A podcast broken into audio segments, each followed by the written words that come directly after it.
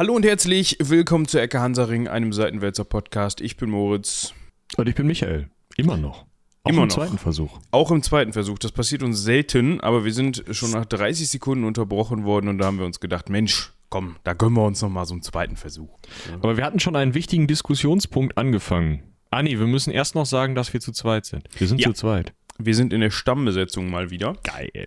Das heißt, wir haben heute auch mal wieder Zeit für so ein paar organisatorische Sachen, aber dazu kommen wir gleich, würde ich sagen. Genau, aber als erstes müssen wir die Diskussion wieder aufnehmen. Und zwar war die Diskussion, wir sind nicht nur in der Stammbesetzung, sondern wir sind auch nah am Mittelalter und ich glaube auch nah an einem deiner, also Leib- und Magenthemen. Meine Steckenpferde. Geografisch.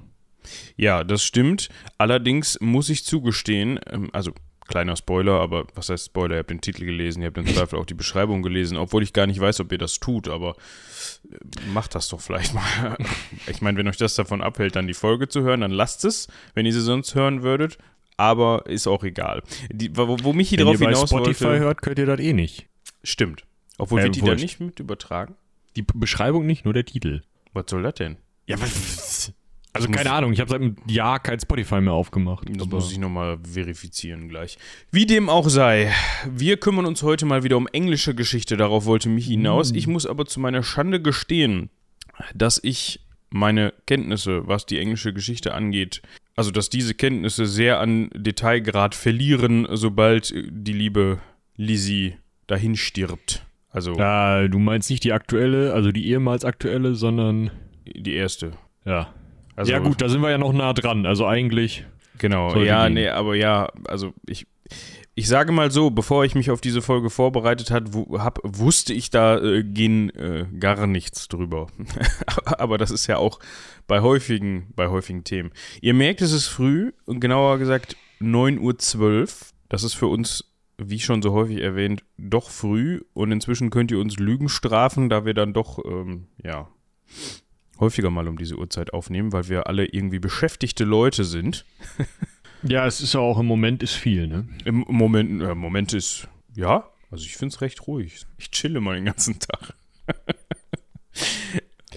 Ja, okay.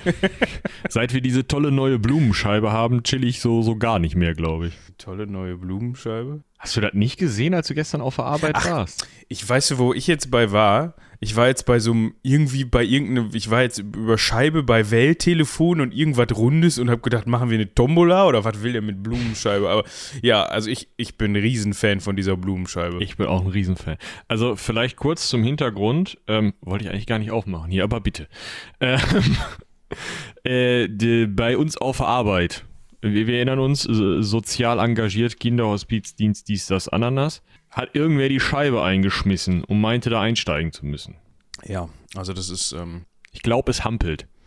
ja, Für weitere äh, Informationen ähm, googelt's, ist durch die Presse gegangen oder äh, guckt bei mir auf Twitter, ich habe da irgendwas verlinkt. ja. Ja. Also möge er in der Hölle schmoren.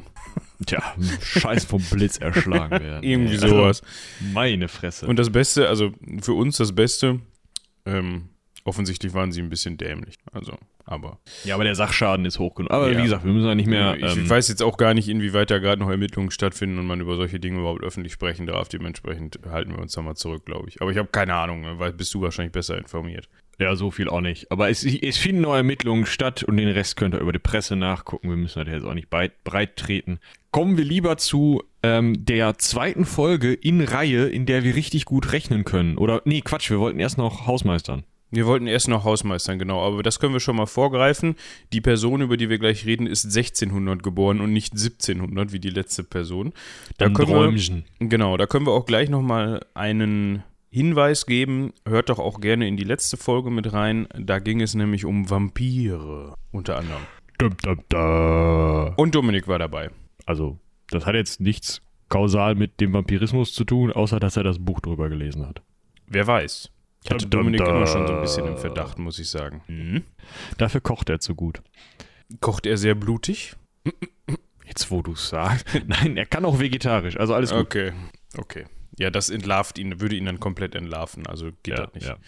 Ja, woraus, worauf Michi mit seinem Hausmeistern hinaus wollte, ist, dass wir uns mal wieder um die Mails kümmern möchten. Und da sind doch so einige eingelaufen. Ja, also manche sind auch recht kurz. Ja, aber sie sind trotzdem eingelaufen, oder? Ja, ja, aber also ich weiß nicht, ob sie vorher größer waren. Aua. Aber ja, es ist okay, ist ja. Ich würde an, ich würde sagen, wir fangen mit der Namensvetterin an, von der Person, von der wir gerade schon gesprochen haben, nämlich mit Lizzie. Das ist cool, ja. Also, dass du die Namensvetterin bist und dass du aus, aus dem Ausland zuhörst. Ja, wir, wir freuen uns immer über internationale Zuhörerschaft, müssen wir ehrlich sagen. Ja. Und ich glaube, ähm, ja, also es ist auf jeden Fall, also es ist, ähm, ich kann aus eigener Erfahrung berichten, es ist Ausland, sagen wir es so. Also, um das kurz zu verdeutlichen, worum es geht, Lizzie äh, samt Tochter Marlene kommen aus Graz und wir hatten vor kurzem mal, war vor kurzem ist ja, relativ. Ja, Folge 233, komm. Ah, okay, ich dachte, das, das fühlte sich für mich schon wieder viel länger her an. Wir hatten mal über das Grazer Stadtwappen gesprochen. Und äh, Lisi wusste offensichtlich gar nicht, dass das so aussieht, wie es aussieht und dachte, wir hätten uns vertan, aber nein, haben wir nicht. Das äh, ist tatsächlich so, wie es ist. Und äh, ja, es könnte, man könnte, es gab da auch schon Diskussionen drüber, das ist in heutiger Zeit möglicherweise ein bisschen schwierig, aber man hält dort daran fest. Also das mit möglicherweise meine ich damit, dass ich das überhaupt nicht jetzt hier werten möchte, aber es könnte Fragen aufwerfen. Aber schaut euch das mal an oder ihr kennt im besten Fall schon die wa Folge. wa wa warte, wo bist du jetzt gerade? Das ist das Wappen mit dem Panther. Oh, siehst du. Ich dachte, das wäre das Stadtwappen mit dem Herren in Schwarz mit dem Ohrring. Nein, das ist das Stadtwappen von Coburg. Ah, siehst du, deshalb habe ich auch gedacht, dass wir da noch nie gar nicht so lange, also, ne? so. Ich äh, verlinke euch jetzt einfach nur nochmal zur Klärung beide, damit wir das jetzt auch ein für alle Mal. Nee, lass uns das mal irgendwie schneiden. Bitte. Ja, ich habe schon einen Marker gemacht, alles gut, du Ja, kannst aber auch schneiden. wo, wo steige ich denn jetzt wieder ein? Muss ich mit der Mail nochmal von vorne anfangen? Ja, das kannst du machen. Ja. So, und ich würde sagen, als erstes kommen wir zu der Mail von der Namensvetterin, von der Person, über die wir gerade schon gesprochen haben. Marlene? Äh, Nicht ganz äh, zu Lizzie. Ja. Und Also zur Elsbeth. Tochter Marlene. Genau. Also äh, nicht, nicht, nichts gegen dich, Lizzie. Ähm, also mit dem Elsbeth. Das ist einfach nur zur Klärung, weil wir Elsbeth immer Elsbeth nennen. Ja. Wir sollten darüber nachdenken. hat uns eine Mail geschrieben und zwar aus dem Ausland. Wir freuen uns ja immer über internationale Zuhörerschaft. Und, Und ich kann persönlich bestätigen, das handelt sich wirklich um Ausland. Also, ich war schon, also jetzt nicht in der Stadt, aber ähm, in der ja, Nähe. die Rede ist von Österreich und von der Stadt Graz. Und dort haben wir vor kurzem in Folge 233 mal über das Stadtwappen gesprochen. Und genau. Da, ja, das Stadtwappen, vielleicht erinnert ihr euch noch, ähm, Folge 233 war die Bestie von Gévaudan und das Stadtwappen ist der Panther. Ne? Dann könnt ihr nochmal, habt das auch nochmal auf der Pfanne. Genau, falls ihr da noch nicht reingehört habt, macht das doch gerne nochmal. Und vielen Dank an Lizzie und an Töchterchen Marlene. Und wie wir erfahren haben, wird der Podcast dort immer zum Einschlafen gehört. Also ich weiß noch nicht, wie ich das finden soll. Also ich finde das eigentlich immer gut, weil ich wir haben ja, gerade sagen. also ich finde das immer, man kann ihn dann ja später auch nochmal zu Ende hören. Es gibt ja so Schlafmopeds so hier. Ja, ich, ich kann das ja persönlich nicht. Ne? Also ich muss es dann ausmachen. Ach so, ja, verstehe ich. Ich schlafe da nicht bei ein. Also weder bei unserem Podcast noch bei irgendeinem anderen Podcast oder irgendwelchem Content oder Film oder Fernsehen. Ich gucke dann. Dann schlafe ich nicht. Also da muss ich wirklich schon eine Woche nicht geschlafen haben, um dann einzuschlafen. Ja, ich bin da aber auch, also, weiß nicht, ich bin dann zu gespannt, was da passiert. Ja, genau. So. Das ist irgendwie, ja. Aber vielen Dank für deine Mail, Lizzie. Sie ist hiermit wertgeschätzt worden. Gehen wir weiter zu Micha. Ein Micha Alpha. Micha Alpha, ein vielgesehener Mailschreiber bei uns. Und der hatte einen Vorschlag, den ich sehr gut finde, nämlich ob wir mal über das Thema Jugoslawien sprechen. Ich habe es auch schon aufgenommen. Ich finde es auch sehr spannend, weil ich weiß nix. Ja, ich erkenne, ich kenne das nur so aus Erzählungen von meinen Eltern damals. Ne? Also, dass die immer, ja, sind wir im Griechenland Urlaub gewesen und durch Jugoslawien durchgefahren und du denkst dir so, wo seid ihr durchgefahren? so, aber das bedarf Klärung. Ja. Dementsprechend können wir das gerne mal besprechen. So, willkommen zurück. Ihr werdet euch jetzt fragen, was ist denn da passiert? Wieso willkommen zurück? Dazu müssen wir ganz kurz erklären, dass es hier ein Novum gegeben hat. Also Ich glaube, wir sind in der härtesten Zeitblase aller Zeiten. Äh, Das auf jeden Fall. Also nicht ein Novum, weil wir unterbrochen worden sind. Das ist schon häufiger mal vorgekommen. Wir sind aber so ausführlichst unterbrochen worden, dass wir uns gedacht haben, ja komm, jetzt brauchen wir auch nicht mehr mit der Folge weitermachen. Hätte auch zeitlich an dem Tag nicht mehr gepasst. Auf, aus diesem Grund haben wir das Ganze um zwei Tage verschoben. Haben uns aber Mit gedacht, anderen Worten, wir wissen nicht mehr, was wir gestern gesagt haben. Vorgestern. ja, wir haben uns einfach ja, der Praxis halber gedacht, Mensch, dieses ganze Vorgeplänkel, das war eigentlich schon ganz gut. Ne? Wir haben ja auch eure E-Mails vorgelesen und so weiter und so fort. Das wollen wir ja noch nicht nochmal aufnehmen, dann wäre es ja auch nicht authentisch. Also tun, als ob man die E-Mails noch nicht kennt, aber dann, also, ne, ihr wisst schon, was wir meinen.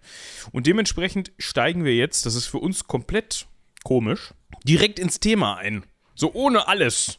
Also, ich habe hier ein Getränk, das zählt vielleicht mit, also, aber sonst, ja. Also, um nochmal eben kurz zu rekapitulieren. Wir wollen uns heute kümmern um Karl den Ersten. Da, ihr wisst das. Von England. Wir müssen uns da nochmal eben auf aktuellen Stand bringen. Das heißt, wir müssen jetzt nicht in der Folge recherchieren. Ich wollte es nur für uns nochmal eben ganz kurz erwähnen, damit wir euch nicht was von, keine Ahnung, Maria Theresia erzählen. Das kommt häufiger vor. Ich glaube, wir kommen heute aber äh, an Maria Theresia vorbei. Anteilig, ja. Also, Also- nein, ich meine nicht, wir besuchen sie, sondern wir müssen nicht hin. Ach, so meinst du das? Ich dachte, Ja. wir hätten schon wieder irgendwo einen Querverweis und war schon gerade wieder im Kopf am Rechner und hab gedacht, hä, ne, hm, Nee, das passt zeitlich nämlich passt auch nicht. nicht. nee, wir sind ja äh, eigentlich, also primär, ja, für alle, die sich ähm, historisch so ein bisschen verorten wollen, befinden wir uns in der Zeit dessen, was auf dem europäischen Festland äh, der 30-jährige Krieg ist. Ja, der findet gerade statt, beziehungsweise ähm, noch nicht, wenn er geboren wird, unser Karlchen, und nicht mehr, wenn er tot stirbt, unser Karlchen, aber dazwischen, also er erlebt den sozusagen live und in Farbe, aber woanders, das heißt doch nicht. Ja, um nochmal ganz kurz eben da nachzuhalten, was es mit dem Dreißigjährigen Krieg auf sich hatte. Wir sprechen hier von 1618 bis 1648 und da haben wir Ein eigentlich Religionskrieg, der Genau. hier in Münster enden durfte. Also ähm, Verhandlungen wurden in Münster und Osnabrück geführt. Und äh, eine der Unterzeichnungen, ne?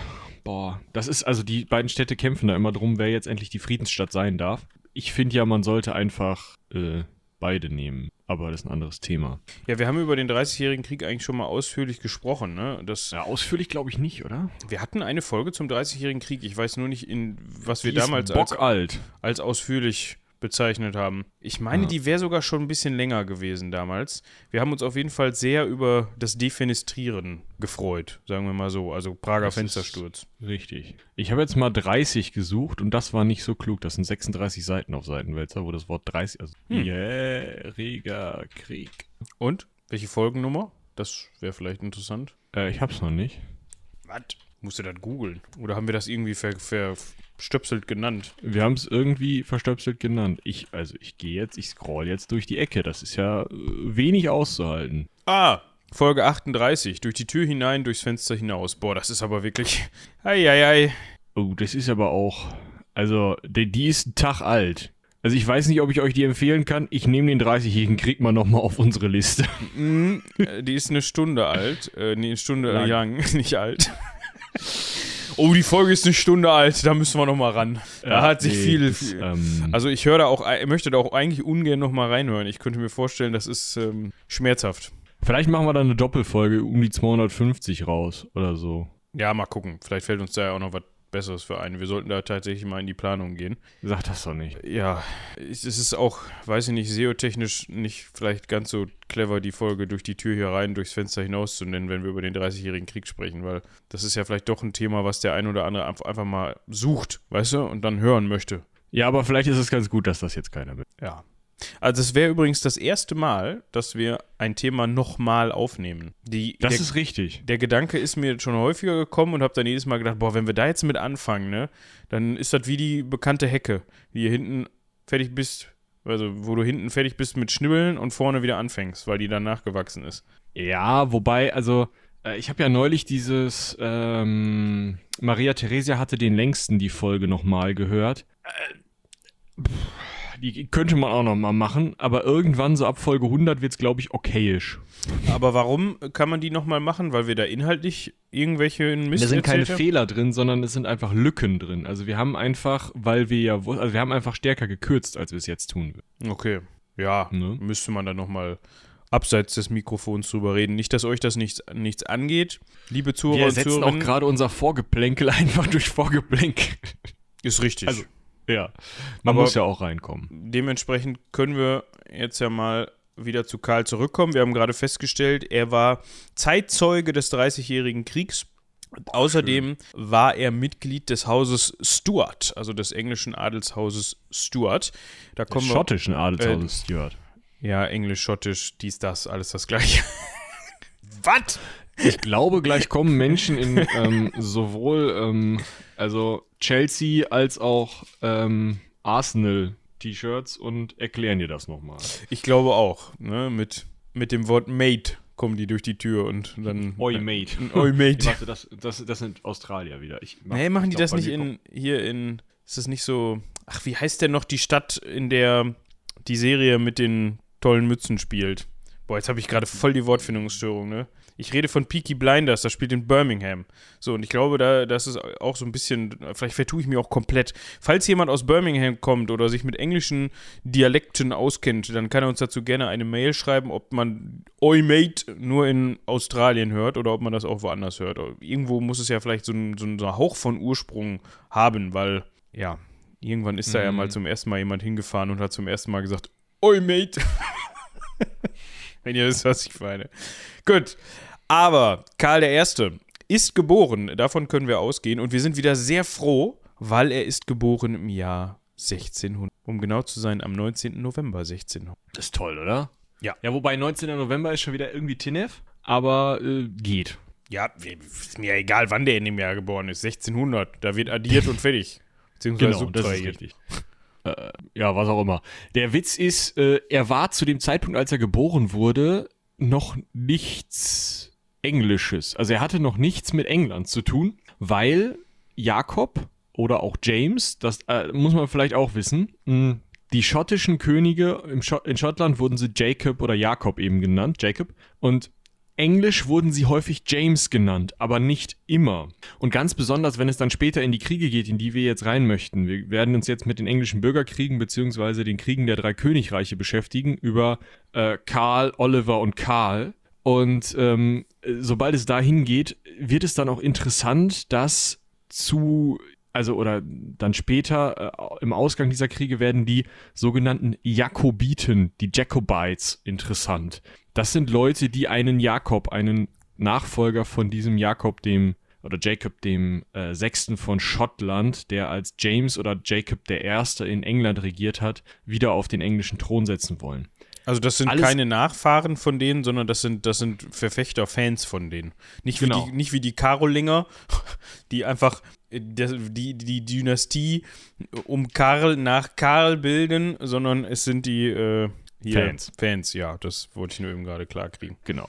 Und äh, auf jeden Fall war Jacob der Sechste König von Schottland, als, als sein zweiter Sohn Karlchen geboren wurde. Karlchen, äh, der spätere dann Karl der Erste, wurde, wie gesagt, 1600 geboren und hatte einen älteren Bruder, sodass er eigentlich weder etwas mit der englischen Krone zu tun hatte, noch was mit der Thronfolge in Schottland. Soweit so nicht lange gültig. Ja, wir können noch mal eben, also wie du gerade schon sagtest, ne, Jakob ist dann König in England geworden. Da können wir vielleicht noch mal eben kurz drauf eingehen, warum das passiert ist. Interessant ist das für uns in dieser Folge erstmal nur, weil ich habe Jakob gesagt, ne? Ja, also der Vater von Karl Jakob, so nicht von Karl Jakob, sondern hei, hei, hei. Jakob, wer kennt ihn sondern nicht? Jakob der Erste von England war Vater von Karl dem Ersten von England, über den wir heute sprechen. Und Jakob ist dann irgendwann zum Ersten geworden. Das heißt, er war nicht nur König über Schottland, sondern dann auch König von England. Und warum ist das so passiert? Ganz einfach, weil Elisabeth I., haben wir auch schon drüber gesprochen, haben wir auch schon häufiger erwähnt, The Virgin, Virgin Queen. Genau. Die ist 1603 kinderlos gestorben. Wie der Name vermuten lässt, war sie weder verheiratet noch hatte sie Kinder. Also, ob dieser Name jetzt so hundertprozentig physisch zutrifft, wage ich zu bezweifeln. Ich hoffe für sie auf jeden Fall, dass sie zwischendurch auch vielleicht ein bisschen Spaß hatte. Also ich glaube, Angebote und Gelegenheiten waren genug da, aber darum soll es heute gar nicht gehen. Man musste auf jeden Fall dann einen Nachfolger oder eine Nachfolgerin finden und das hat man getan. Man hat sich dann nämlich Jakob angelacht und zwar, und jetzt wird es interessant, über, also Jakob war Urenkel des englischen Königs Heinrich des Siebten. Wir sprechen hier nicht von Heinrich dem Achten, dem Vater von Man muss auch Elisabeth, zählen können. sondern Heinrich Sieben. So, War das der Vater von Heinrich VIII? ja. Guck. So, So, einfach ist das. das war der Sohn von, das war doch der, der einen an der Mütze hatte, oder nicht? Boah. Heinrich Also, VII? also Heinrich, Kann wohl sein. Hein, na, nee, nee, nee, nee, den verwechsel ich. Heinrich Sieben war der Sohn von, jetzt muss ich mal gerade gucken, das war der Begründer der Tudor-Dynastie und der Sohn von Edmund Tudor, dem ersten Earl of Richmond. Und der war der Halbbruder von König Heinrich dem Sechsten. So wird ein Schuh draus. Wir müssen das jetzt nicht weiter zurückspinnen, das interessiert euch in, an der Stelle überhaupt nicht. Hilft euch auch nicht. Was interessant ist, ist, dass Heinrich der Siebte quasi der war, der ähm, Richard den Dritten, ja, also der, der York-König, der die Rosenkriege beendet hat. Also Heinrich der Siebte hat auf dem Schlachtfeld die Rosenkriege be beendet und konnte sich gegen die Yorkisten durchsetzen. So, und von dem war Jakob, und Hat zwar, nicht mal mir geholfen beim Einordnen. Macht euch keine Gedanken. ja, mir schon, aber es ist auch eine andere Story. Und von dem war Jakob, also von diesem Heinrich dem Siebten, war Jakob der Urenkel, aber über die Linie der älteren, der, der ältesten Tochter von Heinrich dem Siebten, Margaret. So. Ihr könnt euch also vorstellen, das war ein bisschen tüdelig, nachdem Elisabeth keine Kinder bekommen hatte. So, dann musste irgendwer anders daran und dann wollte man jemanden, der im Idealfall Englisch spricht, nicht katholisch ist.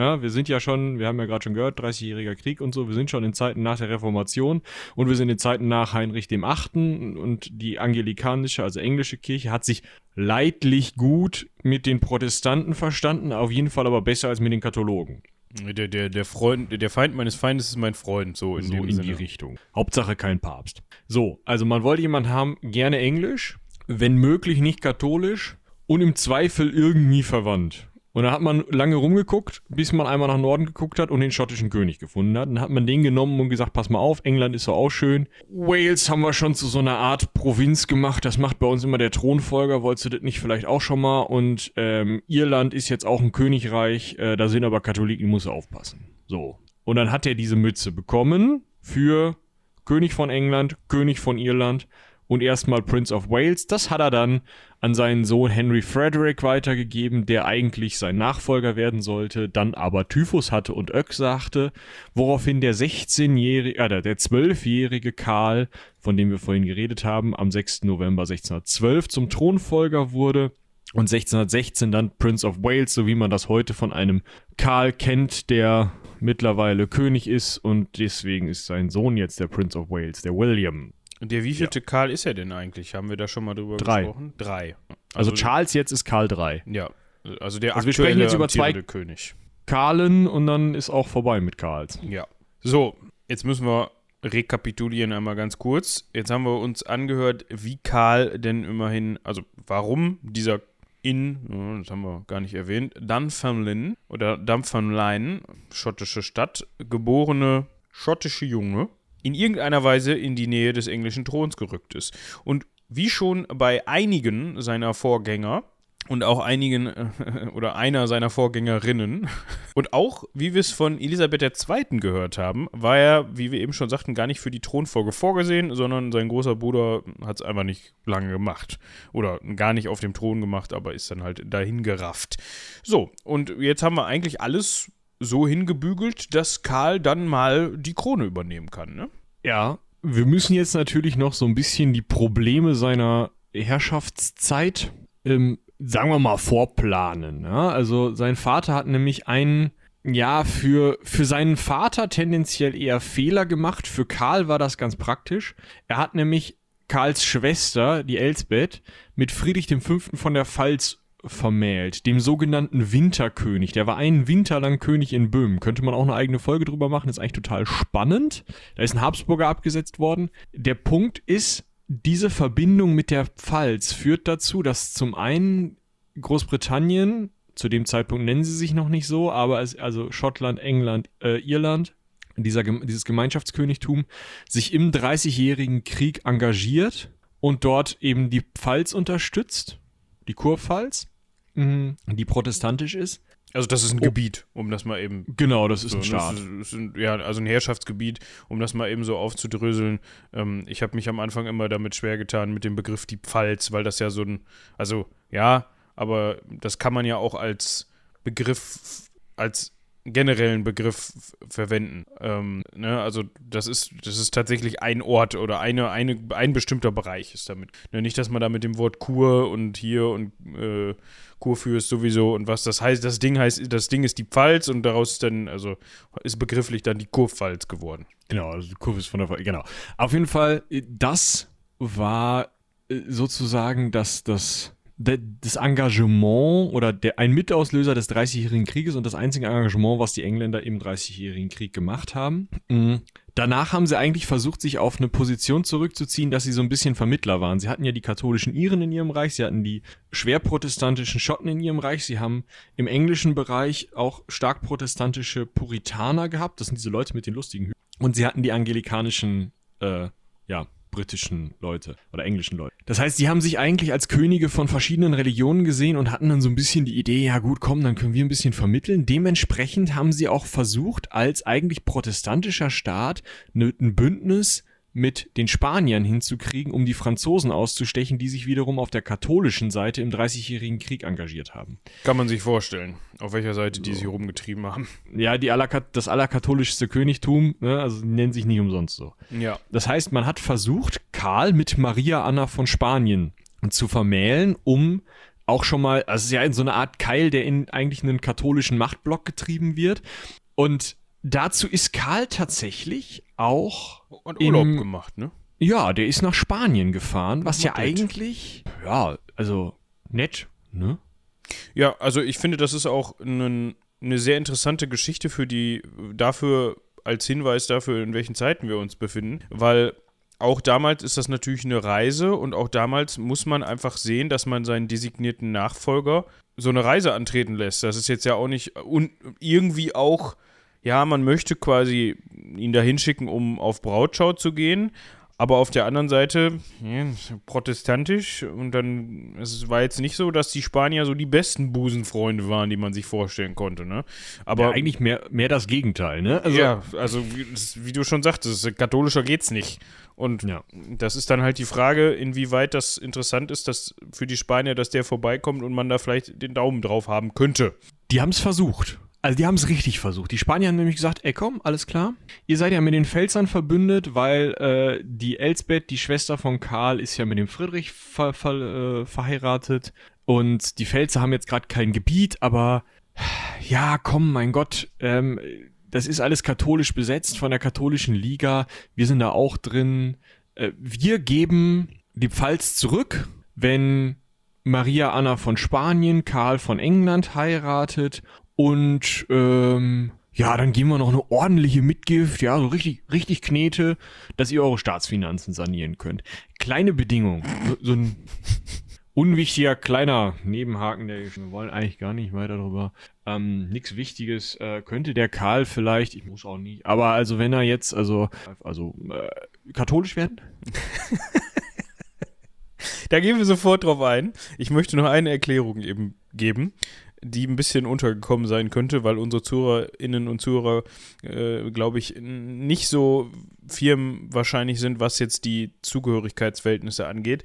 Was die Spanier jetzt überhaupt mit der Pfalz zu tun haben, wir haben eben über Habsburger gesprochen und so, ja. zu der Zeit war auch die, waren auch die Spanier Habsburger. Genau, das waren die sogenannten spanischen Habsburger, deswegen waren auch die Niederlande lustigerweise geteilt. Ja, also die Habsburger hatten Spanische zu dem, Niederlande und äh, sozusagen österreichische Niederlande. Ja, die Spanier hatten überall, äh, nicht die Spanier, die Habsburger hatten überall, das ist eine Adelsfamilie, ein Adelsgeschlecht und die waren halt, hatten überall ihre Finger drin. Das heißt, die hatten in sehr, sehr vielen Ländern, nennen wir es mal so, ihre ähm, ja, Verwandten und die sie eben, die auch diesem Adelsgeschlecht der Habsburger angehört haben. Und da, ja, Blut ist dicker als Wasser, dementsprechend hält man da natürlich oft und viel zusammen.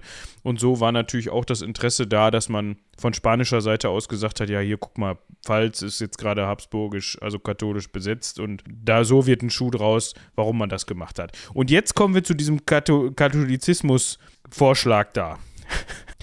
ja, Vorschlag, ne? Ist ein gutes Wort. Das ist, ja, Karl, das ist jetzt vielleicht was, wo, wo man heutzutage sagen würde, ja komm, stell dich nicht so an. Aber nee. Nee. Also, das ging halt so gar nicht. ja, die hätten halt auch verlangen können, bitte schneid dir mal die Hand ab. Oder einen Finger. Das wäre wahrscheinlich noch einfacher gewesen. Ja. So, nö. Und das wussten die natürlich auch. Die waren ja nicht doof. Also, wenn sie es durchgekriegt hätten, wäre natürlich geil gewesen, weil dann hätte England wieder einen katholischen König gehabt und England wäre auf einmal wieder in die katholische Richtung gedriftet und wäre dann sozusagen in so einem Mehrfachbündnis zwischen Frankreich, Spanien äh, und äh, Österreich in so einer, so einem, und Bayern in so einem katholischen Block äh, im 30-jährigen Krieg mal wenigstens hilfreich geworden. So war das halt Tinef. Und Karl hat halt gesagt, ey, yo, pass mal auf, Leute, wir machen jetzt hier folgendes. Ja, ich bin ja auch schon 23, ich weiß, wie das geht. Blessed Revolution. Also nachdem er dann zurückgekommen ist nach England. Genau. Weil, also man hat das de facto als Ablehnung gewertet. Ne? Die Spanier hätten auch einfach sagen können, ach nett, dass du gekommen bist, äh, Da hat der Maurer das Loch gelassen. aber nö, hier, trink noch einen Wein, schmeckt gut, ist von uns, ähm, jetzt kannst du wieder gehen. So. Ja. Also ging nicht. So. Ja. Das heißt, er hat jetzt gesagt, okay, die blöden Kathologen raus, Blessed Revolution rein, ja? Spanienfreundliche Politik raus. Also das meint im Grunde das. Die Blessed Revolution meint einfach, dass man, wenn man bisher hier und da noch spanienfreundliche Politik gemacht hat und ja auch mit diesem Heiratsangebot oder diesen Heiratsbestrebungen, das ist ja spanienfreundliche Politik, verfahren ist, hat er halt gesagt, das ist alles Tinef, die Spanier sind die letzten Menschen, ähm, hier Katholizismus, das, ihr hackt wohl bei denen, die, die wollen wir nicht mehr, das ist Schmutz. Raus. So, genau. genau so. Und was jetzt, also, er hatte dann diesen Umschwung gemacht und dann ist äh, Philipp der Vierte von Spanien auf die Idee gekommen, fuck, So Jetzt sehr auf haben wir- die Füße treten wollten wir denen jetzt eigentlich auch nicht. jetzt haben wir ein Problem. Jetzt haben die hier äh, was verkündet, jetzt drehen die sich um, die haben schon neue Pläne und das mit Leuten, mit denen du also auch nicht gut Kirschen essen ist. Wollt ihr nicht doch die Pfalz haben? Ihr kriegt auch die Prinzessin noch. Und Karl so, sag mal, hast du Lack gesoffen? Ja, also dann auf einmal haben sie diesen, diese Bedingung, dass Karl katholisch werden muss, fallen gelassen. Das finde ich interessant. Also die haben sich halt komplett verpokert in dem Moment. die, haben sich total verpokert. also und das ist halt, also es ist schon, ja, da sieht man auch mal, was für einen Einfluss Karl zu dem Zeitpunkt oder sagen wir mal das englische Königshaus zu dem Zeitpunkt auch immer noch hatte oder hat. Ja. Also, ne, Wie also, wichtig die einfach sind. Genau. Ich meine, das sind ja auch drei Königreiche, ne? das muss man sich eben auch immer überlegen. Ja. Das sind äh, Schottland, Irland und England mit Wales. Und Wales ist, also selbst Wales alleine ist ja nicht so super klein und unwichtig. Eben. Ne? Also das ist schon echt ein Ding. Naja, auf jeden Fall hatte sich Karl dann umgedreht. Er war ja jetzt so ein bisschen sauer auf äh, irgendwie äh, Katholiken und auf Habsburger ganz besonders. Deswegen hat er sich mit einem Katholiken zusammengetan, der kein Habsburger war, nämlich mit dem französischen König. Ja, es wird auch schwierig. Also irgendwann ist ja dann auch mal, also es ist jetzt ja nicht so, dass, dass Europa zu dem Zeitpunkt flächendeckend protestantisch ist, eher im Gegenteil. Da gibt es ja noch den einen oder anderen Katholiken und die eine oder andere Katholikin. Ne, Also wenn du dann Verbündete suchst, dann Ja, er hätte in Schweden rumgucken können. Dänemark wäre blöd gewesen, weil das war seine Mutter. Ähm, ja, ich weiß nicht. Frankreich. Haben wir schon einen guten Draht zu gehabt. Wie, Ja, wie, muss er auch nur rüberspucken. Ja. Wie der Draht So. jetzt ausgesehen hat und wie der geglüht hat, das ist manchmal mehr, manchmal weniger. Aber im Zweifel, also eine Beziehung war da zwischen England und Frankreich. Was für eine ist die andere Frage. Genau. äh, jetzt, also, war natürlich die Pfalz dadurch nicht befreit. Das heißt, seine Schwester, ihr Mann, hatte halt kein Herrschaftsgebiet, was auch irgendwie unangenehm ist. Deswegen hat er dann gesagt, gut, das Geld, was jetzt eigentlich schon bewilligt war für diesen ganzen Hochzeitskram da, um das mit Spanien zu organisieren und dann, ähm, ja, ne, also Geld bewilligt. Oh, da müssen wir einen Exkurs machen. Weil, das ist nämlich das Kernproblem, was Karl irgendwann hat. England wird nicht von einem absolutistischen König regiert, obwohl Karl das gerne hätte. Auch jetzt, wo er noch nicht König ist. Sondern England hat auch ein Parlament. Oder Parlament. Und zwar ein Unterhaus und ein Oberhaus. Äh, Oberhaus, House of Lords, wie heute eigentlich. Ja, mit Abstrichen. Oberhaus, House of Lords. Unterhaus, House of Commons. Äh, Das waren jetzt keine gewöhnlichen Leute von der Straße, die man äh, in freien und gleichen Wahlen in London gewählt hat, sondern du musstest auch da schon einen gewissen, gerade finanziellen Hintergrund haben. Aber du warst halt kein Landesherr in einem der Herzogtümer Englands. Das ist House of Lords, wenn ich mich. Ja. So, also House of Commons und House of Lords, die müssen zusammen Gelder bewilligen. Wenn der König Knete haben will, dann muss einmal das Parlament sagen, ja, ist kein Ding, wir machen neue Steuern. Oder ja, ist kein Ding, wir geben dir ein Darlehen. Oder Jo ist kein Ding, wir schenken dir das. Oder Jo ist kein Ding, kannst du aus der Staatskasse nehmen. Das durfte der König nicht einfach so. Jetzt waren also Gelder für diese ganze Veranstaltung. Man hätte ja mehrfach nach Spanien und zurückfahren müssen. Man hätte eine riesen Hochzeit veranstalten müssen. Man hätte ähm, im Zweifel äh, ja auch nochmal irgendwie Truppen haben müssen, um diese dann freigegebene Pfalz zu besetzen. Dafür waren schon Gelder bewilligt und da hat Karl gesagt, oh, wir müssen ja die frei gewordene Pfalz besetzen. Ja, Mansfeld, besetzen Sie mal die frei gewordene Pfalz. Aber Chef, die ist doch gar nicht frei. Das sehe ich anders. Geh da mal hin. Mach die mal frei. Und um an der Stelle noch mal ganz kurz einzuhaken, das haben wir nämlich jetzt gar nicht so richtig beschrieben. Wir haben immer nur gesagt, ja, das ist so ein Gebiet, die Pfalz. Wir können ja noch mal eben ganz kurz einordnen, wo die überhaupt ist. Also, das ist die Pfalz, die ihr vom Namen her auch heutzutage noch kennt. Die liegt nämlich auch heutzutage, also ich muss mal gerade gucken, nagelt mich jetzt nicht auf jedes Gebiet 100, doch das müsste komplett auch heutzutage noch auf deutschem Staatsgebiet liegen. Ja. Das ist ein ziemlich versprenkeltes Ding, wenn man sich da eine Karte von anguckt, ja, also es ist halt echt, ähm, es ist jetzt nicht. Ja, aber es ist jetzt ja nicht so, dass das ein Gebiet ist, also um das mal ganz grob einzuordnen. Das ist so grob die Kante Mannheim, Heidelberg, Kaiserslautern, so südlich von, von Frankfurt am Main, da die Kante. Und das geht dann noch teilweise bis Saarbrücken so ein bisschen rüber, aber das kann man gar nicht so genau sagen. Jedenfalls können wir es nicht so genau sagen, auch für die, für die damalige Zeit nicht hundertprozentig genau. Da müsste man jetzt irgendwelche Urkunden und sowas wälzen und ein bisschen recherchieren. Das ist im Endeffekt auch völlig egal, aber das ist eine Ansammlung von kleineren Herrschaftsgebieten. So, dann hast du mal da den Flecken um Mannheim und einen um Heidelberg und dann kommt wieder so 10 Kilometer nicht die Pfalz und dann kommt wieder ähm, so. Darf da, ich das noch verkomplizieren? Ja, gerne. Es ist übrigens nicht so, dass es damals schon Nationalstaaten im heutigen Sinne gibt, dass also im Heiligen Römischen Reich, zu dem Zeitpunkt glaube ich auch schon deutscher Nation, die, also jetzt hieß er von der Pfalz, Friedrich ja dann ähm, Mannheim bekommen hat. Und dann wusste er, okay, hier Mannheim, Stadtgrenze so und so. Und da bin ich jetzt Kurfürst. Und da habe ich die Mütze auf. Sondern es konnte auch passieren, dass er Mannheim bekommen hat, aber nicht den Domhügel oder den Kirchenhügel in Mannheim, weil da galt Kirchenrecht. Und das heißt, die Händler, die im Zweifel von Mannheim äh, Müllerstraße zu Mannheim Kirchenstraße ihre Waren transportieren wollten, mussten schon mal eben schnell einen Zoll zahlen, da eben auf der Kante. Wenn aber jetzt eine äh, staatsrechtliche Verfehlung, also nicht kirchenrechtliche Verfehlung, sowas wie sagen wir mal ein Diebstahl, der nicht an einem Kirchenmenschen geschehen ist, in diesem Kirchenbereich geschehen ist, war im Zweifel wieder der Kurfürst der Pfalz dafür zuständig, das heißt seine Gerichtsbarkeit galt. In kirchenrechtlichen Verfehlungen galt aber natürlich die kirchliche Gerichtsbarkeit, die aber dann wieder auch auf die Stadt hinausging, die Zolleinnahmen an der Stadtgrenze gingen an den Kurfürsten oder an den Stadtrat, wohingegen die Zolleinnahmen an den Kirchenteil an den Kirchenfuzzi gingen. So, und das konntest du mit jedem Kuhdorf anders haben. Ja. So ein, so ein Herrschaftsgebiet muss man sich vorstellen. Die mussten halt teilweise, klar, die konnten schon mal sagen, so in der Kurpfalz gilt jetzt das Rechtsfahrgebot. Ja, außer in den Gebieten, wo es nicht gilt, weil sie da irgendwelche, also irgendwelche Urkunden wälzen mussten, dann hatte irgend so ein Ritter von Arschhausen da halt das äh, Privileg zu sagen, bei mir ist aber Linksfahrgebot, da musstest du mit dem wieder verhandeln, ihm drei Kühe geben. ja, Damit dann du dann doch rechts fahren darfst. Ja, genau. Dann, dann war irgendwo freie Reichsstadt, die waren wieder am Rumnerven, wollten irgendwas nicht. Also, das war ein Riesenbohai. Das also, war, das hatte auch nichts mit, ähm, wirklicher Staatlichkeit in dem Sinne nee. zu tun, sondern es war halt eine Gerichtsbarkeit und auch eine äh, teilweise eine, eine Möglichkeit, Gesetze zu erlassen, teilweise eine Möglichkeit, Steuern zu, äh, einzunehmen, aber die Steuerprivilegien waren andere als die Zollprivilegien, die lagen teilweise bei anderen Leuten und so weiter. Das wird auch später in England nochmal spannend. Da war das zwar nie so krass, das war das nie so krass zersprenkelt wie im Deutschen Reich, aber auch da England und Wales haben großenteils ähnliche Berichts äh, Gerichtsbarkeiten, außer wenn sie das nicht haben. Schottland ist ein eigenständiger Staat und Irland ist ein eigenständiger Staat. Und in Irland gelten für englische und schottische Siedler andere Ge Gesetze als für katholische Iren. Schwierig alles.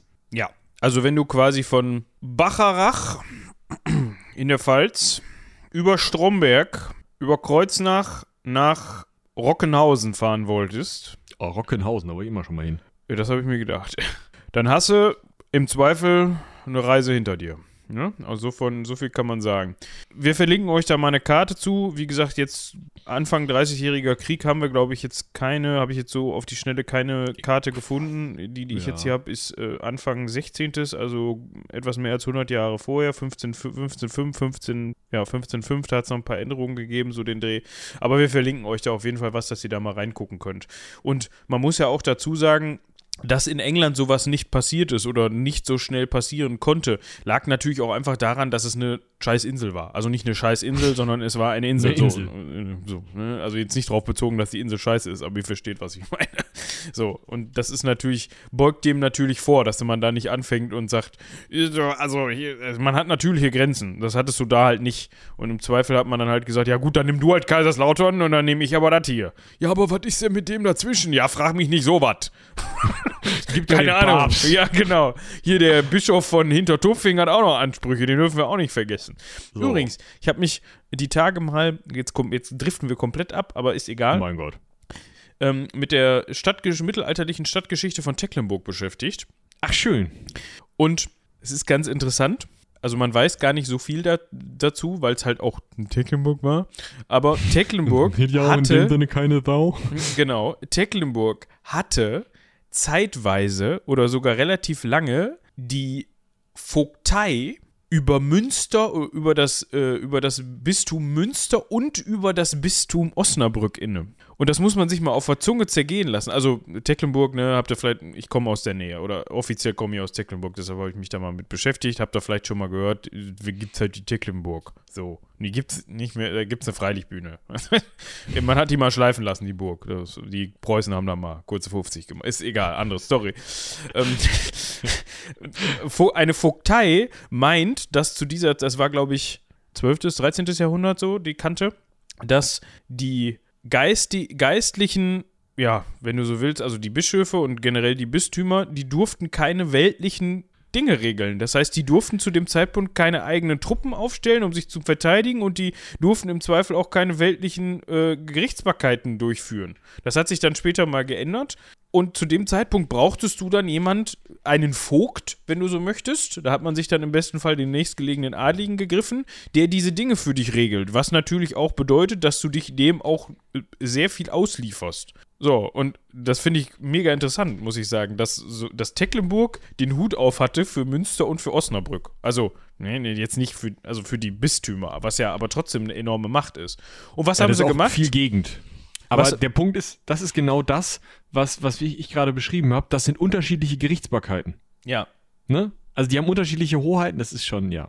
Wa- Was, haben, sie, denn gemacht? Sind ausgestorben. 1328 ist der letzte Graf von Tecklenburg äh, kinderlos gestorben. Da hat man über irgendeine Nebenlinie so einen so einen Cousin, Onkel dritten Grades rangekarrt und der Nachfolger von dem hat dann irgendwann gesagt, pass mal auf, ich veräußere mal hier für 30.000 Mark meinen ähm, Besitz an die Vogtsrecht. Krone, ja, also an, an, dem, ne, an es ist Ja. natürlich Teil des Heiligen Römischen Reiches, dementsprechend dann, ich weiß gar nicht, ob es zu dem Zeitpunkt einen Kaiser gab, ist auf, auf jeden Fall an die Krone und lass mich mal dann mit, mit dem Zeug belehnen und hab dann 30.000 Mark mehr und bin dann halt äh, Reichsvasall. So, und dann ist er gleichzeitig hingegangen und hat gesagt, pass mal auf, Köln, ich habe hier noch so eine Vogtei, habe ich eigentlich gar keinen Bock drauf. Ähm, Muss weg. 30 Mark? Ja, und Köln hat gesagt, Hand drauf. dann war der nie los. Also, es wird sein, äh, ja. Können wir eigentlich auch mal eine Folge drüber machen. Da gibt es auch noch Anna von Tecklenburg, die ist vielleicht ganz interessant für ein Ja. bisschen Lokalpatriotismus. Zurück zur Kurpfalz, um Ja. dann wieder zum englischen König zu kommen. Eieiei. Also, ich habe euch jetzt die Karte des Heiligen Römischen Reiches am Vorabend des Dreißigjährigen Kriegs verlinkt. Das Rote sind Freie und Reichsstädte. Ihr müsst dann selber suchen. Das Lillerne sind Bistümer. Und wenn ihr, also wenn ihr die Karte so in ganz, also in ähm, vollends rausgezoomt euch so anguckt, dann habt ihr, da wird euch, also ihr werdet die Nordsee finden. Dann seht ihr in Orange die Vereinigten Niederlande. Südlich und leicht östlich davon hat man Jülich und Berg. Das zusammen, sind zwei zusammengehörende Fürstentümer. Nicht genau welchen Rang der. Um Düsseldorf und Köln, ja, kann man vielleicht sagen. Jülich und Berg. So. Die sind grün. Und dann gibt's ein weiteres Grün. Das ist die Kurpfalz.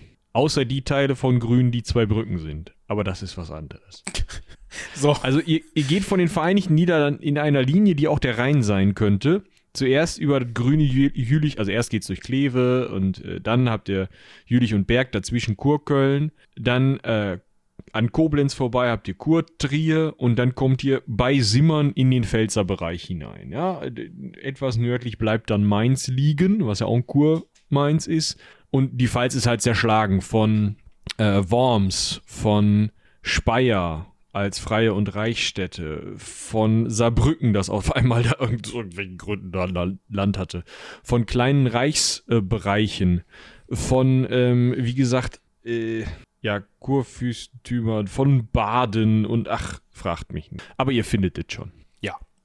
So, Jetzt haben wir uns auch sehr ausführlich über diese Dinge unterhalten. Es tut uns an der Stelle leid, aber eigentlich nicht, weil das sind so Dinge, wenn ich zumindest für mich spreche, die ich turbo spannend finde. Ist einfach so. Weil das ist halt so ein bisschen, keine Ahnung, Game of Thrones in Real Life. Also muss man halt wirklich sagen. Das ist halt, ich finde das mega spannend, wenn man dann mal da schauen muss, schauen kann, was da so los war zu dem Zeitpunkt. Dagegen ist England halt so, ja, siehe her. England, England. ja, genau. Genau. Und, und halt, und das muss man an der Stelle auch nochmal ganz eindeutig und dringlich sagen, das gilt, das, was für Tecklenburg gilt, gilt natürlich auch für die Pfalz oder für den Kurfürsten der Pfalz. Der ist natürlich trotzdem Untertan des Heiligen Römischen Reiches.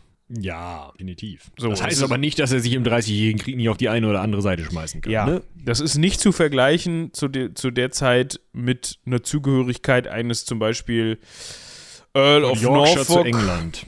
Ja. Zum englischen König.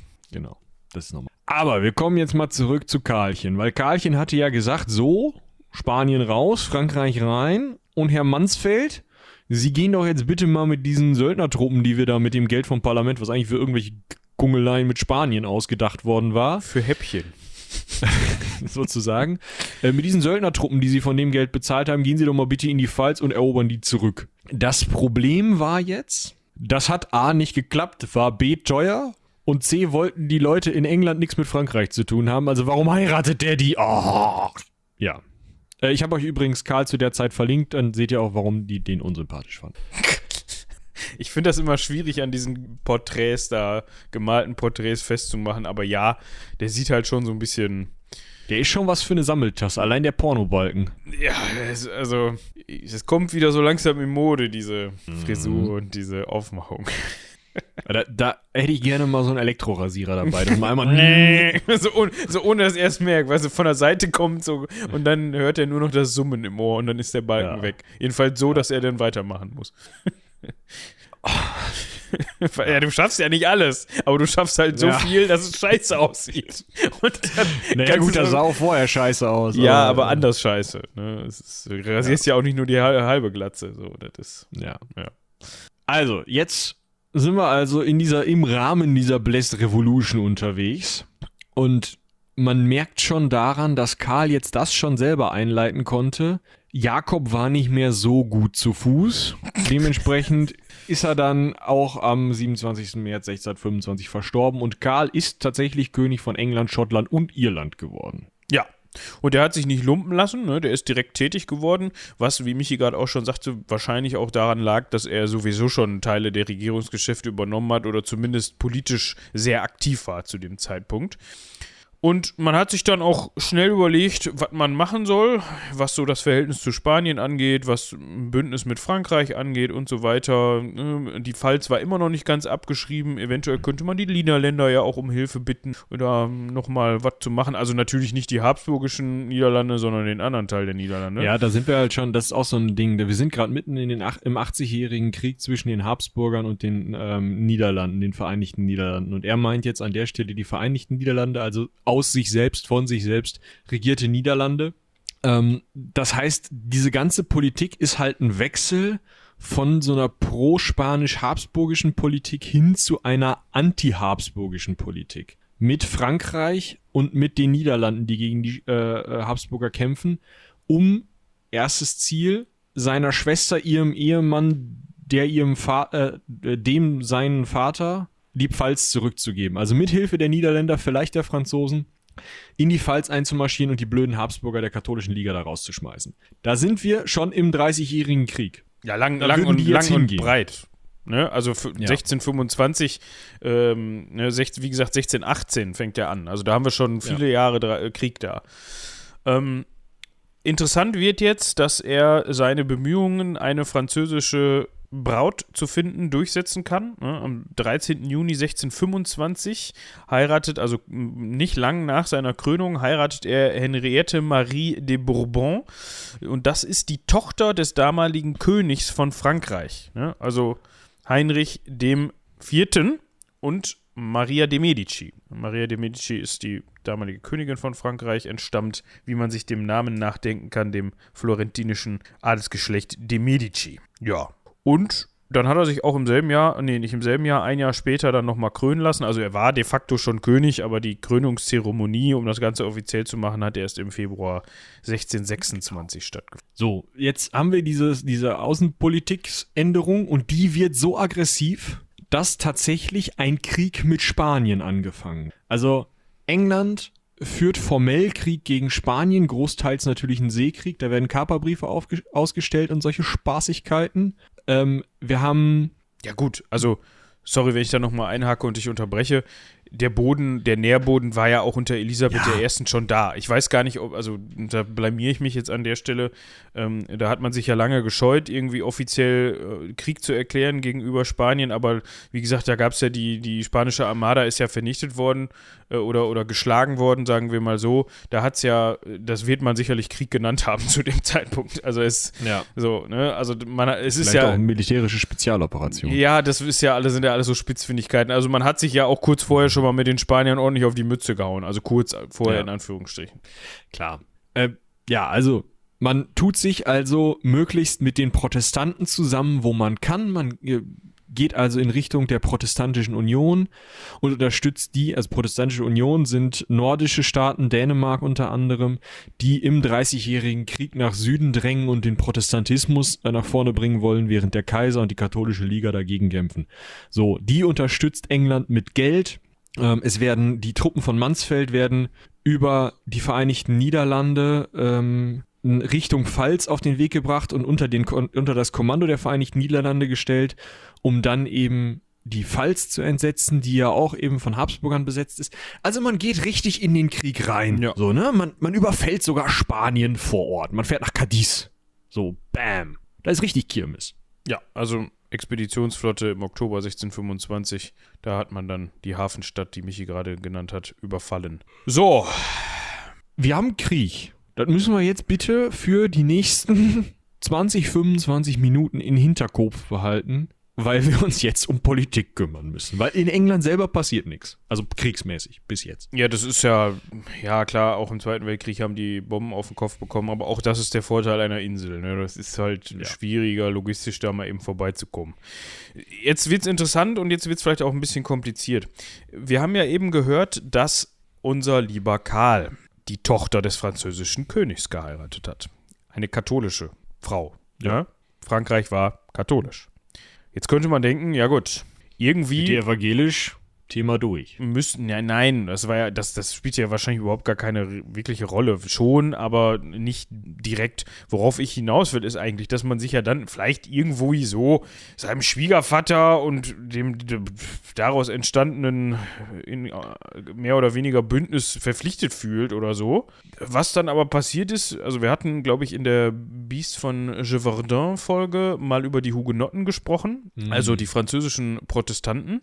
Und die haben sich 1627 an England gewandt, zumindest an den, ich weiß nicht, ob jetzt speziell an den Duke of Buckingham oder an England direkt, und haben gesagt, ey, wir sind hier gerade dabei, uns hier so ein bisschen gegen unseren Staat aufzulehnen, hier gegen französische Streitkräfte zu kämpfen, könnte uns nicht mal helfen. Und besagter Duke of Buckingham hat sich gedacht, sicher, Klar. Scheiß Franzosen, habe ich noch nie gemocht. blöden Kanologen. So. also er hat dann gesagt, wir müssen jetzt hier unseren mehr oder weniger protestantischen, also mehr, protestantisch waren die, aber mehr oder weniger Brüdern und Schwestern beistehen, weil anglikanisch, protestantisch ist jetzt auch nicht hundertprozentig dasselbe, ne? aber wie gesagt. Und dann ist er da mal beigegangen. Ja, das muss man sich mal reinziehen. Das ist so, so. der hat gerade auf der einen Seite wird gerade geheiratet und gesagt, ja, ach hier Bündnis gegen Spanien, ne? Und hier die scheiß Habsburger, machen wir richtig zusammen hier, ne? Und dann, dann so hintenrum so scheiß Katholiken. Was ist denn da eigentlich gerade an unserer Küste los? Weiß nicht. Noch ein Stück Torte? ja. Also, also diese, ja. diese Kämpfe waren bei, äh, da, bei äh, La Rochelle. Deshalb, äh, das war jetzt nicht in Paris oder so. Ähm, dementsprechend. So, aber also es wird, also jetzt wird es richtig kompliziert, weil jetzt, also wir haben außerhalb, wir haben den Krieg mit Frankreich, wir haben den Krieg mit Spanien, wir haben den Krieg über die Vereinigten Niederlande im Reich im Dreißigjährigen Krieg. Wir haben also mindestens drei Expeditionskorps. Also wir haben Krieg gegen Frankreich, wir haben Krieg gegen äh, Spanien, wir haben Krieg im Dreißigjährigen Krieg, Mansfelds Truppen unter ja, im Dreißigjährigen Krieg ist auch Krieg. Und Mansfelds Truppen unter äh, niederländischer Kontrolle sind aber Engländer. Das heißt, wir haben hier drei unabhängige Söldnerheere, die alle finanziert werden müssen. Und Karl hat ein Problem. Er hat nämlich bei Regierungsantritt nur für ein Jahr die Hafenzölle vom Parlament als Einnahmequelle bekommen.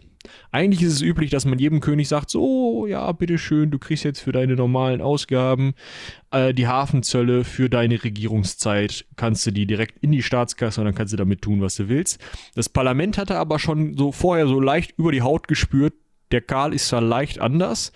Und Jakob war auch schon so ein bisschen, ein bisschen schwierig mit dem Parlament, deswegen komm, geben wir dem das Recht erstmal für ein Jahr, dann muss er uns in einem Jahr nochmal fragen und dann können wir nochmal Forderungen stellen. So, das heißt, auf der einen Seite steht Karl da mit drei Armeen, die alle so Hand auf, wo Geld. Und auf der anderen Seite steht das Parlament und sagt, ja, dann kannst du uns jetzt nochmal zusammenrufen, dann können wir da gerne nochmal ein Vierteljahr drüber diskutieren. Ja. Und Scheißsituation. Karl war generell so ein, so ein Vertreter und hatte generell die Meinung, dass ja eigentlich die höchste Instanz im Reich, nämlich er, des König von Gottes Gnadentum, jetzt nicht unbedingt ständig sich vor dem Parlament rechtfertigen muss. Also der war eher Fan davon, dass er eigentlich machen darf, was er will. Also er wollte sich also auch in dem Sinne gar nicht rechtfertigen. Ja. Auch bei so Sachen, also er hatte dann ja das Problem, dass er diese Gelder nicht eingetrieben bekommen hat, diese Hafenzölle. Das heißt, er hatte ein Geldproblem.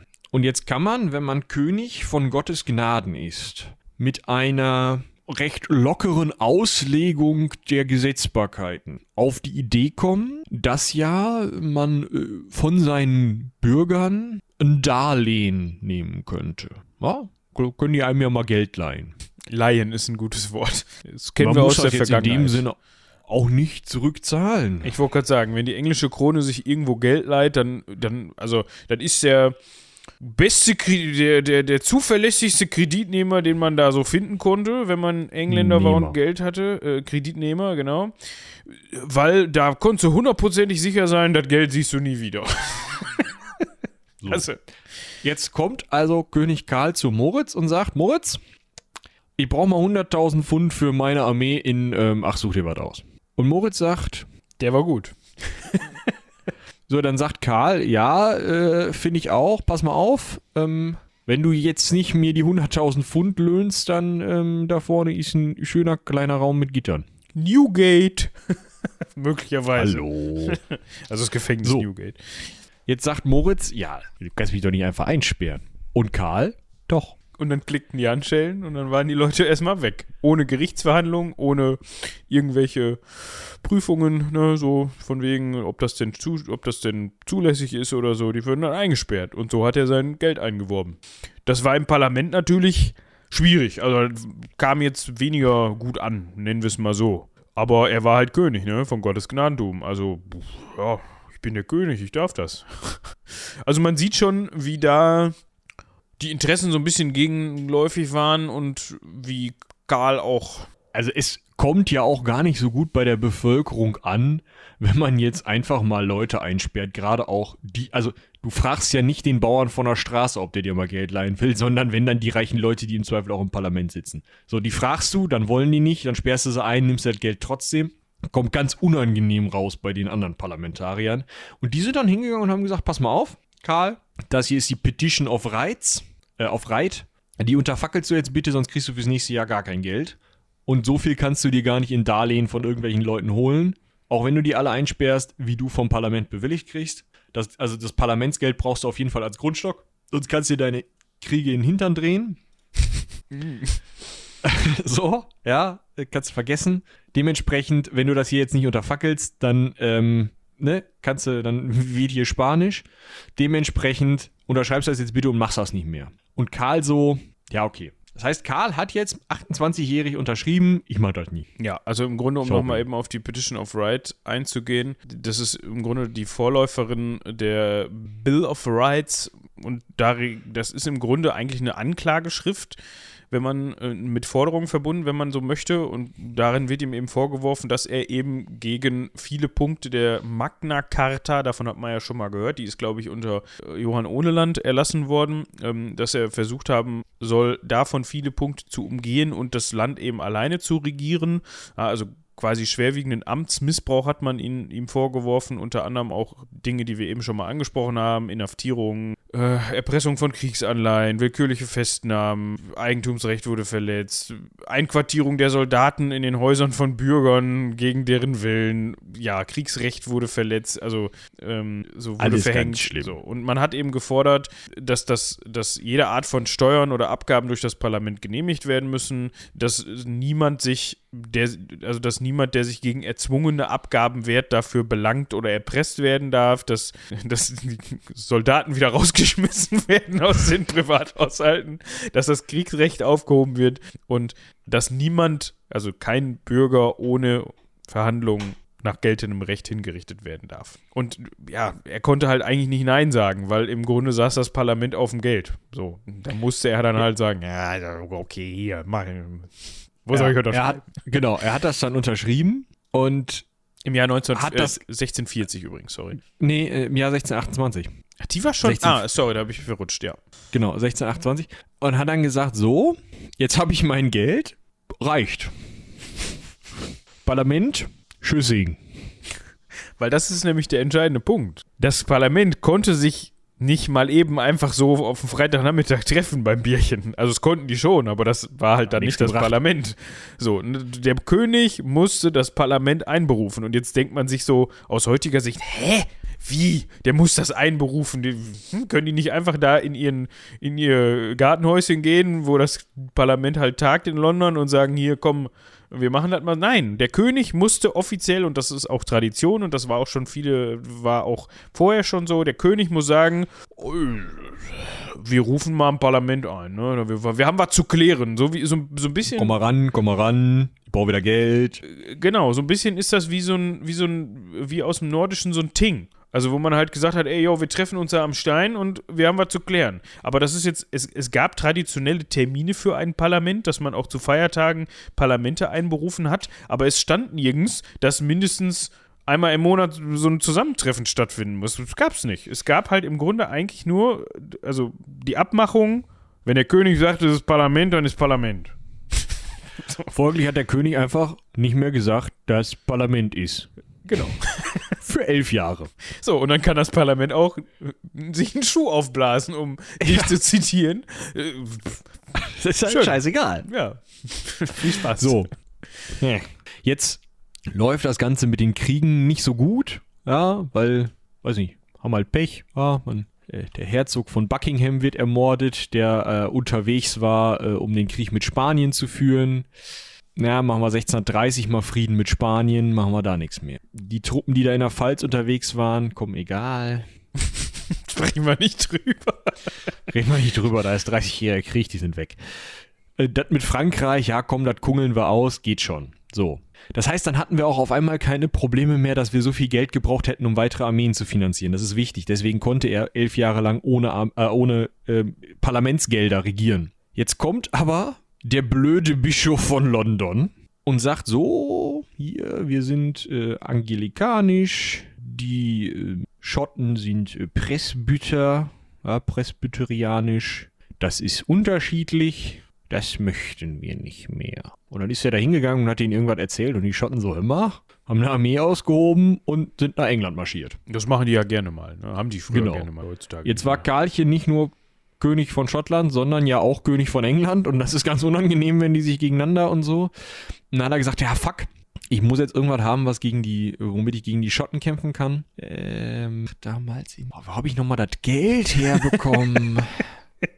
Ich hab's! Parlament! Jungs, Schließ die Hütte wieder auf! Staub mal einmal, feg mal einmal durch. wir rufen die Jungs wieder zusammen.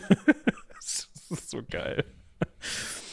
Ähm, wie sieht's aus? Äh, ja, ich weiß, ich habe die Petition of Rights jetzt in den letzten elf Jahren, also Die ist ja auch lang, die kann man sich auch gar nicht so gut merken. ich hab das vergessen, sorry. Komm, schwamm drüber, ihr gebt mir erstmal Geld gegen die Schotten und dann passt das schon. und dann, ne, und im Parlament saßen ja jetzt nicht, also saßen nicht nur angelikanische äh, Engländer, also war das englische Parlament, vielleicht nochmal, also Engländer und Waliser saßen da drin. Schottland war ein eigenes Königreich mit eigenen äh, Strukturen und Irland war ein eigenes Königreich mit eigenen Strukturen. Die hatten nur den gleichen König. Das heißt, das englische Parlament, da saßen aber nicht nur angelikanische Engländer drin, sondern auch diese Puritaner, die Angst hatten, wenn jetzt die angelikanischen Engländer gegen die Schotten vorgehen, dann wird im Zweifel auch irgendwann gegen sie in England vorgegangen. Dann haben die gesagt, ja, das mit der Bill of Rights war scheiße. Äh, Petition of Rights war scheiße. Diese, diese französische katholische Königin, die mögen wir auch gar nicht. Kommt ja auch noch dazu. Außerdem, guck mal um Tacho, wir haben uns jetzt elf Jahre nicht gesehen. Ich würde sagen, du machst erstmal einen schönen kleinen Rechenschaftsbericht, ne? 600 Seiten, schön eng bedruckt. Wir lesen das dann mal. Übernächstes Jahr können wir da mal drüber reden. Da hat Karl gesagt, ich weiß nicht, ob man meine Stirn jetzt klopfen Ja, hört. man hat sie gehört. Und hat gesagt, ähm, komm. Am 13. April hat er das Parlament zusammengerufen, die haben kurz irgendwas erzählt. Am 5. Mai war der Drops gelutscht. Karl hat das Parlament aufgelöst und gesagt, komm, ich den Scheiß alleine. Ja. Das nennt man auch übrigens das kurze Parlament. Weil es kurz war. Ja. Das war aber alles keine Lösung. Also für Karl jetzt nicht und für das Er hat ja kein Geld. nicht. Genau. Und deshalb hat er am 3. November im selben Jahr sich gedacht, komm, scheiße, ich habe immer noch kein Geld. Wir versuchen das nochmal. Und das wird übrigens dann das lange Parlament genannt. Weil es ununterbrochen tagte. Bis 1660. Ja, also 20 Entspannte Jahre. 20 Jahre. Gut, die sind mal pinkeln gegangen, aber ansonsten. Und da ist man jetzt hingegangen und da der Redelsführer zu dem Zeitpunkt war ein John Pym. PYM übrigens. Ja, genau. Äh, Der als erstes Mal Thomas Wentworth, Wentworth den, ja, einen der führenden Politiker im, im engsten Beraterkreis von Karl angeklagt hat, weil den hat man angesehen als einen der wichtigsten Vertreter dieses Gottesgnadentums und dieser Scheißaktionen, die Karl alle gebracht hat. Deswegen hat man gesagt, gut, pass mal auf, wir, also als erstes gucken wir mal, Karl selber, dem König können wir nicht ans Bein pissen, aber einem seiner engsten Vertrauten, dem können wir ans Bein pissen, den verurteilen wir jetzt wegen Hochverrats. Und dann gucken wir mal, ob wir uns mit Karl einigen. Aber erstmal geben wir dem einen schönen Schuss von Bug. Ja. Besagter Hochverräter war eben übrigens auch Earl of Strafford. Und genau, also ist der gleiche Kerl, ne? Ja, ja, Der genau. nur den Titel Earl of Strafford. Genau, aber worauf ich hinaus will, ist, wie man an dem Namen John Pym ableiten kann, war dieser Mann kein Earl. Und das finde ich an der Stelle interessant, dass das auch da nochmal so wiedergespiegelt wird, dass du da auch irgendwie Parlament gegen den Adel. Mhm. Was darauf folgte, dass eben neben diesen Hochverratsvorwürfen ein Amtserhebungsverfahren, also Impeachment, das kennt man heutzutage noch aus dem Amerikanischen, ja, da wird ja dann auch mal schnell über ein Also Impeachment das können die gesprochen. Briten auch noch. Also Äh, den, das haben sie ja mit dem äh, Boris Johnson auch versucht und so. Ja, genau, aber also ich, bei mir klingelt dann immer gleich irgendwie Mhm. hier äh, Trump, da haben sie es ja auch häufiger versucht und so weiter und so fort. Die Lords, also das ganze, dieses Impeachment-Verfahren musste natürlich vor dem House of Lords durchgeführt werden, also auch da nochmal, wir wollen da nicht zu tief Vor beiden einsteigen. Kammern. Genau. Also man hat ja zwei Kammern, das gibt es auch heute noch. Ne? Man hat das House of Lords und das House of Commons, also das Oberhaus und das Unterhaus. Heutzutage, ich bin da jetzt auch nicht absoluter Experte, aber mir kommt das immer so vor, als ob das House of Lords eigentlich nur noch ein netter kleiner Teeclub ist und die Politik Ja, im House of Commons gemacht Genau. wird. So, und damals war das noch ein bisschen anders. Auf jeden Fall konnten die halt nicht diesen, diesen Earl of Strafford des Amtes ent entheben, um ohne nicht auch eben im House of Lords mal gefragt zu haben. Und wie man sich denken konnte, die Lords haben natürlich gesagt, hör mal, Strafford, das ist ein cooler Typ. Das sehen wir jetzt eigentlich nicht hier, dass der verurteilt wird. Ich meine, der ist die ganze Zeit in Irland. Was wollt ihr überhaupt von dem? Weil das war nämlich der Typ, der für Karl Irland ruhig gehalten hat, indem er den Katholiken dort entgegengekommen ist, was natürlich wieder ein Problem für die Commons war, weil die Commons ja wie gesagt Puritaner und Angelikane war, äh, Angelikale war. Das heißt, das waren keine Katholiken. Und wenn man dann den wenn man den katholischen Iren dann entgegenkommt, dann ist man natürlich erstmal der Feind. Ja, so. Und dann hat halt das House of Commons, also das Unterhaus, gesagt, okay, das ist uns egal, wir, wir machen jetzt, jetzt muss ich mal eben gerade gucken, die hatten noch so eine, so eine Sonderregelung, die sogenannte Bill of äh, Attainder. Und das war wohl ein, eine Möglichkeit, da muss ich jetzt ehrlich gestehen, da bin ich jetzt auch nicht so viel so weit drin, da müsste man sich jetzt nochmal genauer mit beschäftigen, aber das, was ihr wissen müsst, ist auf jeden Fall, dass es eine Möglichkeit war, um diese, diesen Freispruch durch das Oberhaus, also durch das House of Lords zu umgehen und den Earl of Strafford trotzdem zum Tode verurteilen zu können. So, und jetzt denkt ihr euch, ja, was hat Karl gemacht? Ja, nix. Weil er in dem Moment dann gedacht hat, ja gut, äh, ich brauche immer noch Geld, Leute. äh, fuck, ich brauche Geld und scheiße, wenn die jetzt, wenn die meinen nächsten Berater gerade am House of Lords vorbei umbringen. Wer ist denn, also wer steht denn dann noch auf der Liste? Die ist kurz. G genau, so. Da steht noch Karl drauf. Komm. Ja, mach. Hier, komm. Weg Earl of Strafford. Weg. Du musst jetzt mal dran glauben, das tut mir leid für dich, aber ich will König bleiben. Und so, so. ist dann am 12. Mai 1641 der wichtigste Berater von Karl, also der Earl of Strafford, hingerichtet worden. Das fanden die Iren Ne? Also Karl hat dann ähm, natürlich gesagt, okay, ja, dann mach ich jetzt alles, was das Parlament will. Hm. Und hat noch mehr Sachen unterschrieben und hat seine, äh, seine wichtigsten Berater entlassen, sodass dann wirklich wieder mit Parlament regiert wurde oder werden sollte. Das heißt, für England war das eigentlich geregelt, aber die Iren haben halt gesagt, ihr habt den Strefford hingerichtet. Aufstand. Ja, bevor wir dazu jetzt kommen, nochmal eben kurz der Hinweis, es gab weitere Zugeständnisse durch Karl. Also er hat dann zum Beispiel auch mal versprochen, versprochen, dass das Parlament mindestens alle drei Jahre einberufen wird oder ein Parlament mindestens alle drei Jahre einberufen wird und dass der das auch nicht einfach so auflöst ohne die Zustimmung des Hauses. Ne? Also, dass dann sich alle einig sein müssen, dass man jetzt mal Schluss macht, weil alles geklärt ist und nicht Karl hingeht und sagt, so, hab keinen Bock mehr, geh irgendwie alle nach Hause. ja, so viel noch eben dazu. So, jetzt haben wir äh, ein Problem. Es ging nicht nur ausschließlich um diesen Strafford, sondern es ging auch darum, dass es äh, wohl protestantische englische Ansiedler und Ansiedlerinnen in Irland gab. Äh, und da kann man sich auch denken, ja, die Mehrheit der Bevölkerung dort ist katholisch und da wird es sicherlich hier und da auch Spannungen gegeben haben.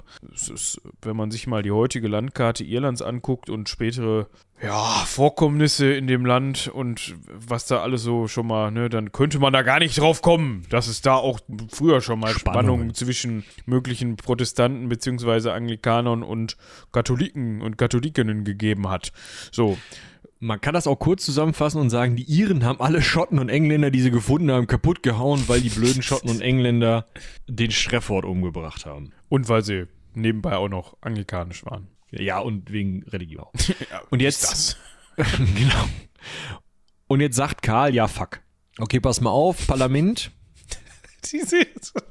weißt du, der hat so morgens bei seinem, bei seinem Kaffee Tee. gesessen, hat so auf seinem, hat so auf seinem Smartphone gescrollt und liest so Spiegel, vor allem Spiegel, ne? so, so Eil, äh, Eilmeldungen oder Bildzeitung oder sowas, Eilmeldungen, Iren im Aufstand, große Verluste. Und er verschluckt sich so an seinem Tee und sagt, ja, fuck. und dann nimmt er, das, nimmt er das Smartphone, schiebt das so ein bisschen ungelenk, schiebt er so die, die Meldung zur Seite. Ja. Und dann düt, düt, düt, düt, düt. Hallo Parlament. ja, ich hätte gerne Gelder. Die brauchen eine Armee. Die Iren sind im Aufstand. Habt ihr schon gelesen? Irischer Aufstand. Um Scheiß. Um halb elf, ne? Ja. Vergiss Gut. den Schlüssel wieder nicht, sonst stehen wir wieder alle vor der Tür und kommen nicht rein. Das bringt keinem was. So. Und die im Parlament, ja, ihren Kloppen geil, machen wir. ja, da waren sie sich alle wieder einig, ne? Da geht's dann los. Zack, das Geld bewilligt, alles kein Ding, ja. Aber warte mal, der stellt jetzt eine Armee auf, ne? Karlchens Armee. Ja. Und wer kommandiert die? Ja, hier so ein Otto von Karl. Ah ja, okay. ähm, nur, also, ähm, ich will jetzt nicht, aber ist das klug, dem eine Armee zu geben? War es nicht. Also ähm, das Parlament hat halt gesagt, ja, pass mal auf, nee, wir können, wir können Karl jetzt keine Armee geben, weil der wird nicht nach Irland gehen. Dem ist doch Irland scheißegal, der kommt nach London mit den Jungs. so, und wir haben ja einen Herrn Pym, ne? Ja. Und der hat dann mal so was aufgesetzt. So ein, Und schrieb. so ein Schrieb, da waren die ja gut drin. Ne? Man hat das ja schon vorher schon mit diversen Schriften gemacht und so kam es dann zur großen Remonstranz. Grand Remonstrance. Schön. Also es ist quasi eine Beschwerdeschrift, die das Unterhaus da mal, die im Unterhaus mal eingereicht wurde. Gegen Karl. Also der kannte da, das ist ja Die große Vorhaltung, wenn man es übersetzen möchte. Schön. der kannte das ja schon, dass da hin und wieder mal so ein kleiner Strafzettel reinflatterte bei ihm, wenn man das so nennen möchte. Ja. Und da stand halt alles drin, was Karl seit Regierungsantritt 1625 falsch gemacht hat. Ne? Regieren ohne Parlament, äh, irgendwas mit Katholiken, hat er noch eine Frau, alles ganz schlimm. Ja, die Sache mit den Darlehen äh, und das Verhaften und so. Und da stand drin, pass mal auf, damit ihr das nicht nochmal macht, parlamentarische Kontrolle der Regierung. Und im Parlament war so, können wir das bringen? Können wir das wirklich bringen? John Pym, ja, Sigi, Abfahrt. Aber so ein, also viele Abgeordnete haben sich ja gedacht, ey, keinen, also einen, einen parlamentarischen Kommandeur für die Armee gegen Irland, gerne kommen, das hätten wir abgenickt. Aber es ist ja immer noch so, dass der König von Gottes Gnaden kommt. Also wir können ihn ein bisschen kontrollieren, aber irgendwann ist halt Sense, ne? Und das heißt, es hat sich so eine Bruchlinie im Parlament gebildet. Es war dann irgendwann klar, okay, auf der einen Seite stehen John Pym und seine Hardcore-Republikaner, die halt sagen, pass mal auf, jedes Gesetz, was der König erlässt, geht bei mir über den Tisch, also hier über durchs Parlament. Und auf der anderen Seite waren die, nee, komm, mach mal halblang ruhig. Jetzt ist dieses Gesetz, diese große Remonstranz ist mit knapper Mehrheit angenommen worden. Das heißt, das Parlament hat sich knapp, aber offen gegen den König gestellt. Es war aber auch klar, dass wir eine königstreue Partei im Parlament haben. Also es gab ja noch keine richtigen Parteien, wie man sich es heute vorstellt, sondern halt Leute. Und die haben sich halt dann zusammengetan. Die einen königsuntreu und die anderen königstreu. Und als Karl gehört hat, ey, da gibt's Leute im Parlament, die wollen für mich abstimmen, da hat er gesagt, da mache ich mehr Leute ins Parlament und ist mit 400 Leuten reingegangen, um den John Pym zu verhaften. Das war nicht so klug. Nö. Also um nochmal eben auf diese knappe Mehrheit zu sprechen zu kommen, 159 zu 148 Stimmen für die große Remonstranz. Das ist knapp.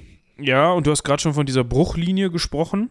Und im Grunde kann man genau an dieser Stelle das sehen, was man auch heute noch im englischen, in der englischen Politik hat. Nämlich daraus bildeten sich, das dauert noch ein bisschen, das war dann Ende des 17. Jahrhunderts, aber das waren im Grunde die Anfänge oder die, die, die Weichenstellungen für die spätere Bildung der, Bat der Parteien der Whigs und der Tories. Ne? Also das ist Genau. halt das, was man auch heutzutage noch kennt. Ja, die Whigs haben sie nicht mehr, glaube ich. Genau, Die Whigs sind, sind Tories mittlerweile ist durch die äh, Liberals und die Labours ersetzt, aber im Also ne, die, gerade die Tories, das ist ja noch ein Begriff, den man heutzutage. Genau, die Tories sind die Königstreuen mehr oder weniger und die Whigs sind die Parlamentstreuen. Ich meine, dass es da später dann noch verschiedene Aufspaltungen gibt und andere Ja. Interessen dazukommen und so weiter, ist ja klar. Jetzt sieht also Karl, okay, wir haben da Tories. Tories sind toll. Ich mag Tories. Ich gehe da jetzt hin. Und er darf eigentlich, darf er nicht ins Parlament, außer auf Einladung. Also er ruft das Parlament zusammen und dann sagt er, darf ich dazukommen? Und dann sagt das Parlament, Moment, wir müssen noch kurz debattieren. Jetzt, okay. Hat er halt nicht gemacht.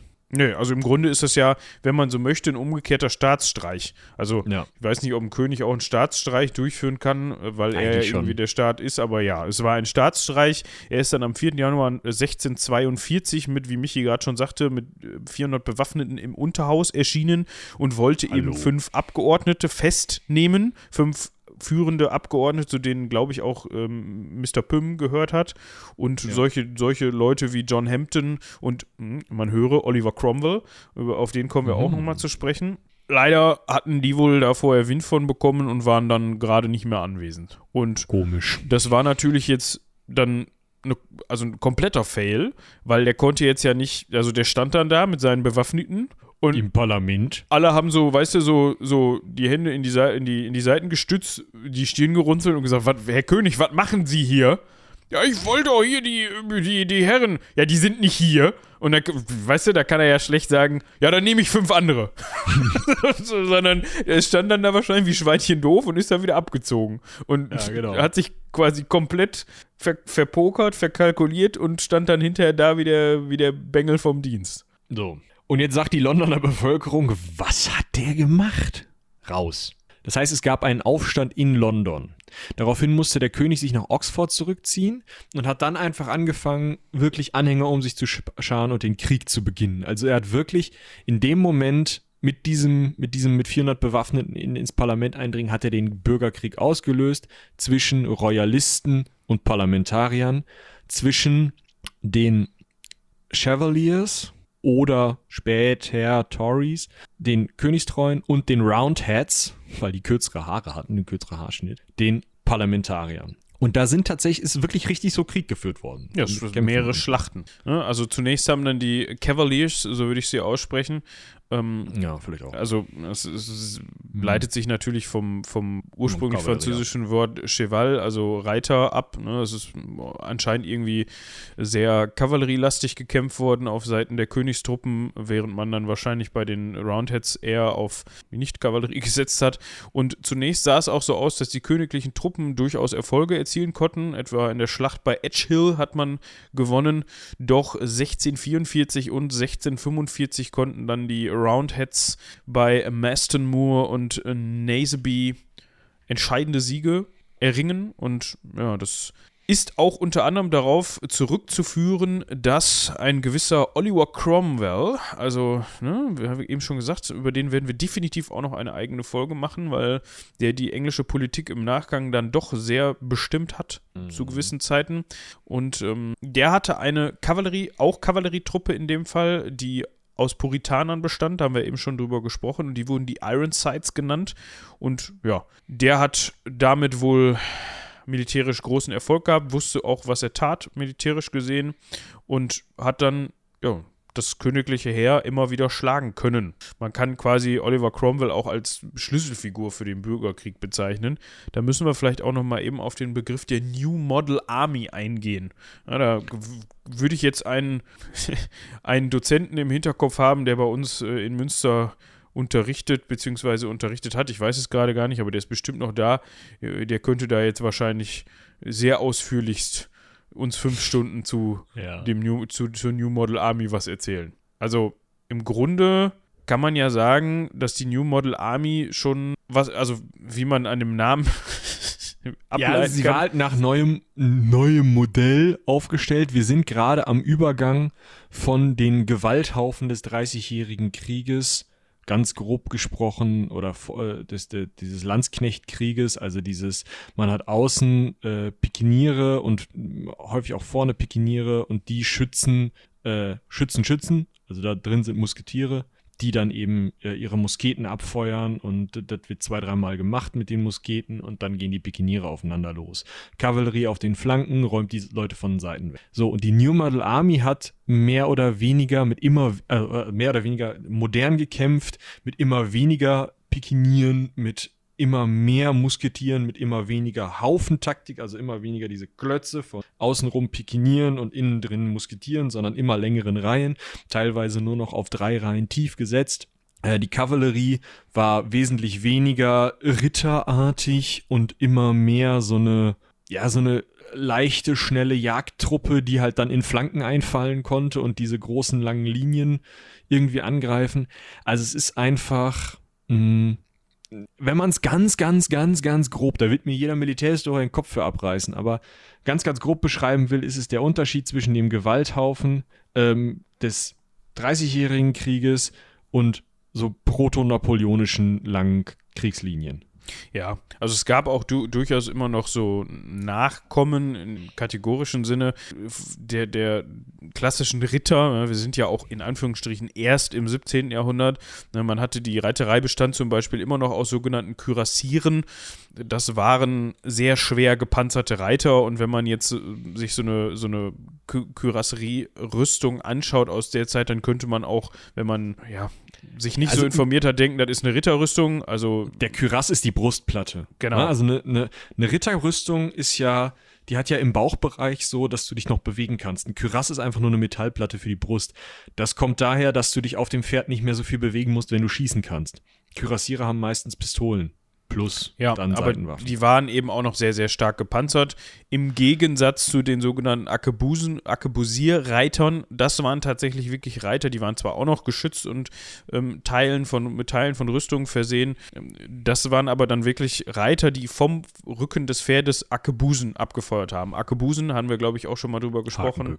Ähm, als wir mit Patrick die Sonderfolge hatten, könnte ich mir gut vorstellen, dass wir darüber gesprochen haben. Genau, genau das sind eben Vorläufer von Gewehren, das heißt Büchsen. Ne? So. Und unter anderem gab es dann auch noch ähm, in dem Fall dann unter Oliver Cromwell und Thomas Fairfax, das waren die beiden Oberbefehlshaber der New Model Army, noch ein Regiment Dragoner. Dragoner sind im Grunde Fußsoldaten zu Pferd. Jetzt denkt man sich, hä? Das heißt im Grunde. Motorisierte Infanterie. Ja, du hatten wir auch, glaube ich, kürzlich mal drüber gesprochen. Du reitest zum Schlachtfeld mit deinem Pferd, steigst dann ab und kämpfst. So. Genau. Ja. Ja. Ja, also äh, New Model Army Cromwells Truppen gewinnen also, ähm, auch relativ kompetent. Äh, man merkt, okay, bei denen läuft es bei uns nicht. Auf der anderen Seite kämpft übrigens, ist vielleicht noch ein interessanter Side-Fact, Ruprecht von der Pfalz, der äh, ein Sohn Friedrichs V. von der Pfalz, also ein Sohn des Ehemannes der Schwester von Karl oder auch ein Sohn des Schwagers, ein äh, Neffe sozusagen von Karl. Der ist der Generalissimus der englischen Armee zu dem Zeitpunkt. Ähm, der hat auch einige Achtungserfolge vorzuweisen, aber Cromwell äh, ist da der wichtigere Faktor. Am Ende läuft es darauf hinaus, dass äh, ab ja, also spätestens 1646 die Royalisten so dermaßen in der Defensive ist, sind, dass ähm, zum einen von Norden kommen Schotten, die sich natürlich auch nicht angelikalisieren lassen wollen vom König. Und äh, ne, wir hatten ja äh, auch da schon drüber gesprochen, dieser Konflikt schwelte immer noch. Die Iren sind sowieso im offenen Aufstand, da müssen wir später nochmal drüber reden, das löst sich jetzt nicht mehr. Und äh, die Parlamentarier schaffen es tatsächlich, Karl mh, mm, so einzuschließen, dass, also Karl so in Oxford einzuschließen, dass eigentlich er aufgeben muss. Das heißt, er gibt auf, bleibt aber König. Ja. Wird von den Schotten, die ihn zuerst ähm, im, in Gewahrsam hatten, die Oxford belagert hatten, ans englische Parlament äh, ausgeliefert und ans Parlament, nicht an die parlamentarische Armee unter Cromwell. Das heißt, wir haben jetzt die Parteien der Royalisten, die es immer noch gibt, die aber ihre Waffen niedergelegt haben. Wir haben das Parlament selbst, also die Leute im Parlament, die über Gelder und sowas entscheiden. Wir haben die parlamentarische Armee und wir haben die schottische Armee. Das heißt, das sind vier verschiedene Instanzen, Punkte, ja. Instanzen, die Karl jetzt alle gegeneinander ausspielen möchte. Ja, und man muss an der Stelle auch, glaube ich, noch mal kurz einwenden, dass gerade was das Parlament angeht und auch im Parlament haben wir ja trotzdem noch diese beiden gegenüberstehenden Parteien, genau. in, ganz grober Begriff Partei, ne? wir haben ja schon was zu gesagt. Ja. Das heißt jetzt nicht, nur weil der König jetzt da einen Alleingang gemacht hat und sich quasi gegen sein Parlament militärisch gewendet hat, dass die jetzt ganz weg von der, von der Grundsatzidee eines Königs sind. Ne? Das ist trotzdem für die noch eine Instanz. Also das ist trotzdem für die immer noch der König von Gottes Gnaden. Deshalb ist das alles nicht so einfach, dass man sagt, ja, das ist ein Arschloch, ja, da muss der weg. so, ne? Also das muss man zumindest, zumindest für die eine Parlamentshälfte ja, noch. Genau. So, jetzt spielt Karl also diese Gruppen gegeneinander aus. Er sorgt dafür, dass es wieder royalistische Aufstände gibt. Er überzeugt die Schotten, dass sie doch bitte jetzt eigentlich für den König kämpfen sollen, weil sonst müssten sie ja befürchten, dass sie von den angelikanischen Parlamentstruppen zwangsangelikanisiert werden und äh, Karl kann halt sagen, ja, wir, ich hatte doch den Iren auch ihren Katholizismus gelassen, dann werde ich euch auch euren Presbyterianismus lassen. Und hier in England bleiben sie halt angelikanisch und dann ist alles gut. Wenn solange ich König bin, ist alles gut für euch. Aber wenn ich nicht mehr König bin, ei, ei, ei, ei, da könnte es schwierig werden. Die Schotten, oh fuck, ja, okay, dann fallen wir vielleicht mal in England ein. Das heißt, Oliver Cromwell und seine Parlamentsarmee und die Teile des Parlaments, die auf dieser Seite stehen, die also parlamentarisch-republikanisch drauf sind, haben auf einmal wieder Aufstände, die sie niederschlagen müssen und sie haben die Schotten, die von Norden kommen. Und einzig die Iren in Irland leisten, oder und zusätzlich leisten die Iren in Irland noch Widerstand. Und Cromwell schafft es jetzt aber zuerst, die Aufstände niederzuschlagen und dann die Schotten zu schlagen und hat dann die Macht, gerade die militärische Macht, eine Art Militärdiktatur in England durchzusetzen. Das heißt, er ist jetzt der, der mit Bewaffneten ins Parlament kommt, beziehungsweise zu den Parlamentariern kommt und die presbyterianischen, also die schottisch religiös Gesinnten und die königstreuen Parlamentsabgeordneten entweder verhaften lässt oder ihnen gar nicht erst den Zugang zum Parlament gibt, wenn er sie nicht verhaften möchte, sodass er jetzt, also Oliver Cromwell, dieser eigentlich General, auf einmal ein Rumpfparlament unter sich hat, das diesen verhafteten Karl, der ja immer noch verhaftet in London sitzt, jetzt unter seiner Kontrolle hat, der ja gerade erst gegen diese Parlamentstruppen zum einen die Aufstände, zum anderen die Schotten, zum anderen die Iren geschickt hat. Das heißt, jetzt sind nur noch die Nicht-Königstreuen da, diejenigen, die sich also vorstellen können zu sagen, das ist ein Arschloch, der muss weg. Und an deren Spitze steht Cromwell, derjenige, der am allermeisten gegen, also, oder an, an, an der Spitze eben, gegen den Parlamentar, äh, gegen den, ähm, gegen die Monarchie gekämpft hat. Das ist natürlich eine ganz unglückliche Kombination für Karl. Ja, die ist so unglücklich, dass ähm, man sich dann jetzt mal überlegt, Mensch, so ein König, der muss jetzt eigentlich mal weg. Ne? Also, ja, ich weiß nicht, hast du gerade schon über die, hattest du die Schlacht von Preston erwähnt? Dass die Schotten geschlagen wurden, habe ich nur ja, gesagt. Okay. Ja, genau. So, was ja auch eigentlich dann Verbündete gegen Verbündete sind, aber wie sich das Blatt halt dann mal eben so wendet, ne? So, man hat dann halt auch irgendwie gemerkt, dass mit dem Karl, das wird eigentlich nichts mehr, ne? Also, da ja, brauchen also wir sie haben sich halt zusammengesetzt eigentlich hätten sie im Parlament diskutiert, da hätten Cavaliers gesessen, hätten gesagt, hey, König, Divine Right, der ist hier von Gottes Gnaden, toll, uh. Da hätten die schottischen oder beziehungsweise presbyterianischen Parlamentarier gesessen, also es sind keine Schotten, sondern die sind einfach schottischen, also ähnlichen Glaubens wie die Schotten. Ja. Hätten da gesessen und hätten gesagt, ja, mh, mm, aber man kann die Schotten ja auch verstehen, ja, die hatten jetzt Angst und so, ähm, lass das mal ruhig machen. Und da hätten die Cromwell-treuen Roundheads gesessen und hätten gesagt, nee, alles weg, Schottland abschrauben, König umbringen. so. Jetzt habe ich aber ja gerade schon gesagt, Cromwell hat in England einfach, zum einen hatte er super viel Unterstützung durch seine militärischen Erfolge. Er hatte halt einfach das beste Militär mit seiner New Model Army und den Ironsides. Und er hatte Unterstützung von den reichen Bürgern, also den gerade noch nicht Adligen. Das heißt, er hatte auch unfassbar viel Geld, um Truppen zu, äh, äh, zu unterhalten. Und er ist dann halt einfach nach London, wo viele reiche Bürger waren, also viel Unterstützung für ihn. Und hat zum einen die, die Leute, die halt hätten gegen ihn irgendwie stimmen können im Parlament, nicht reingelassen oder festnehmen lassen. Also die meisten hat er nicht reingelassen, einige hat er festnehmen lassen, sodass er dann nur noch mit den Leuten, die sagten, Schottland abschrauben, Irland niederbrennen, König umbringen, im Parlament saß. Naja, und dann wurde abgestimmt. Ja, zu diesem Zweck wurde extra ein sogenannter High Court of Justice eingerichtet. Das war für ihn tatsächlich gar nicht so einfach, denn es sollten 135 Mitglieder diesem Tribunal beiwohnen bzw. abstimmen, was denn jetzt da passieren soll mit dem mit König. Dem König man kann sich vorstellen, dass viele dann auf einmal plötzlich ganz krank waren und äh, vielleicht auch gar nicht im Lande waren und ach, gestern war viel, viel zu tun, weißt du, oh, schaffe ich einfach nicht zeitlich, tut mir leid, so wie man das von heute kennt. Und so waren dann von den 135 nur 68 Mitglieder an diesem Prozess beteiligt und so kam es dazu, also der fand am 20. Januar 1649 in Westminster Hall statt und so kam es dazu, dass am 26. Januar Karl I. von England zum Tode verurteilt wurde und unterschrieben ist dieses Urteil von 59 Mitgliedern dieses High Courts. Das heißt, ja, von den 68 haben dann sich noch sieben enthalten oder dagegen gestimmt, äh, äh neun, Entschuldigung, wer rechnen kann, ist klar im Vorteil.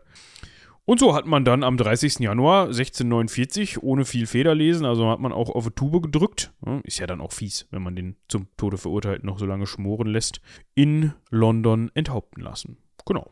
Und damit ist die Geschichte von Karl zu Ende und ich würde sagen, damit beenden wir auch diese Folge, weil wir wollen uns ja, wie gesagt, noch um Oliver Cromwell kümmern und wir werden uns auch noch um Karls Sohn kümmern. Dementsprechend äh, werden wir diese weiteren Fortgänge der republikanischen Zeit und die Nachwehen der Bürgerkriege, glaube ich, in der nächsten Folge oder? Ja, der, auf jeden Fall in der nächsten Folge zu diesem Thema. Ich habe jetzt gar genau, nicht im also, Kopf, ob die nächste nee, Folge auch die nächste Folge ist, genau. So, das heißt, worauf ich noch eben hinaus wollte, was mhm. ich noch sagen wollte, was ich ganz interessant finde, wie gesagt, Karl ist tot. Jetzt hat man da ja noch seinen Leichnam und den hat man aber trotz allem in der St. George Kapelle von Schloss Windsor, äh, Windsor, von Schloss Windsor beerdigt und dort ruht er neben Heinrich dem Achten. So, Schön. Also ich weiß nicht, ob Heinrich der Achte jetzt unbedingt der bevorzugte äh, Gruftgenosse von Karl war, aber trotzdem hat man ihn halt jetzt nicht einfach verscharrt oder so. Ne? So nach dem Motto, hier diesen komischen äh, König, auf den wir jetzt eh keinen Bock mehr haben, das wird vor allem, wird man das verstehen, wenn wir dann in der nächsten Folge über Oliver Cromwell sprechen. Und wir haben aber schon mitgekriegt, dass die ja eigentlich gar nichts mehr für generell für ein Königtum und schon gar nicht für ein Königtum von Gottes Gnaden übrig hatten, aber trotzdem hat man gesagt, komm, ne, vielleicht auch um die Gemüter zu beruhigen oder so und um dann nicht gleich wieder einen neuen Streit vom Zaun zu brechen, dann bestatten wir den ordnungsgemäß.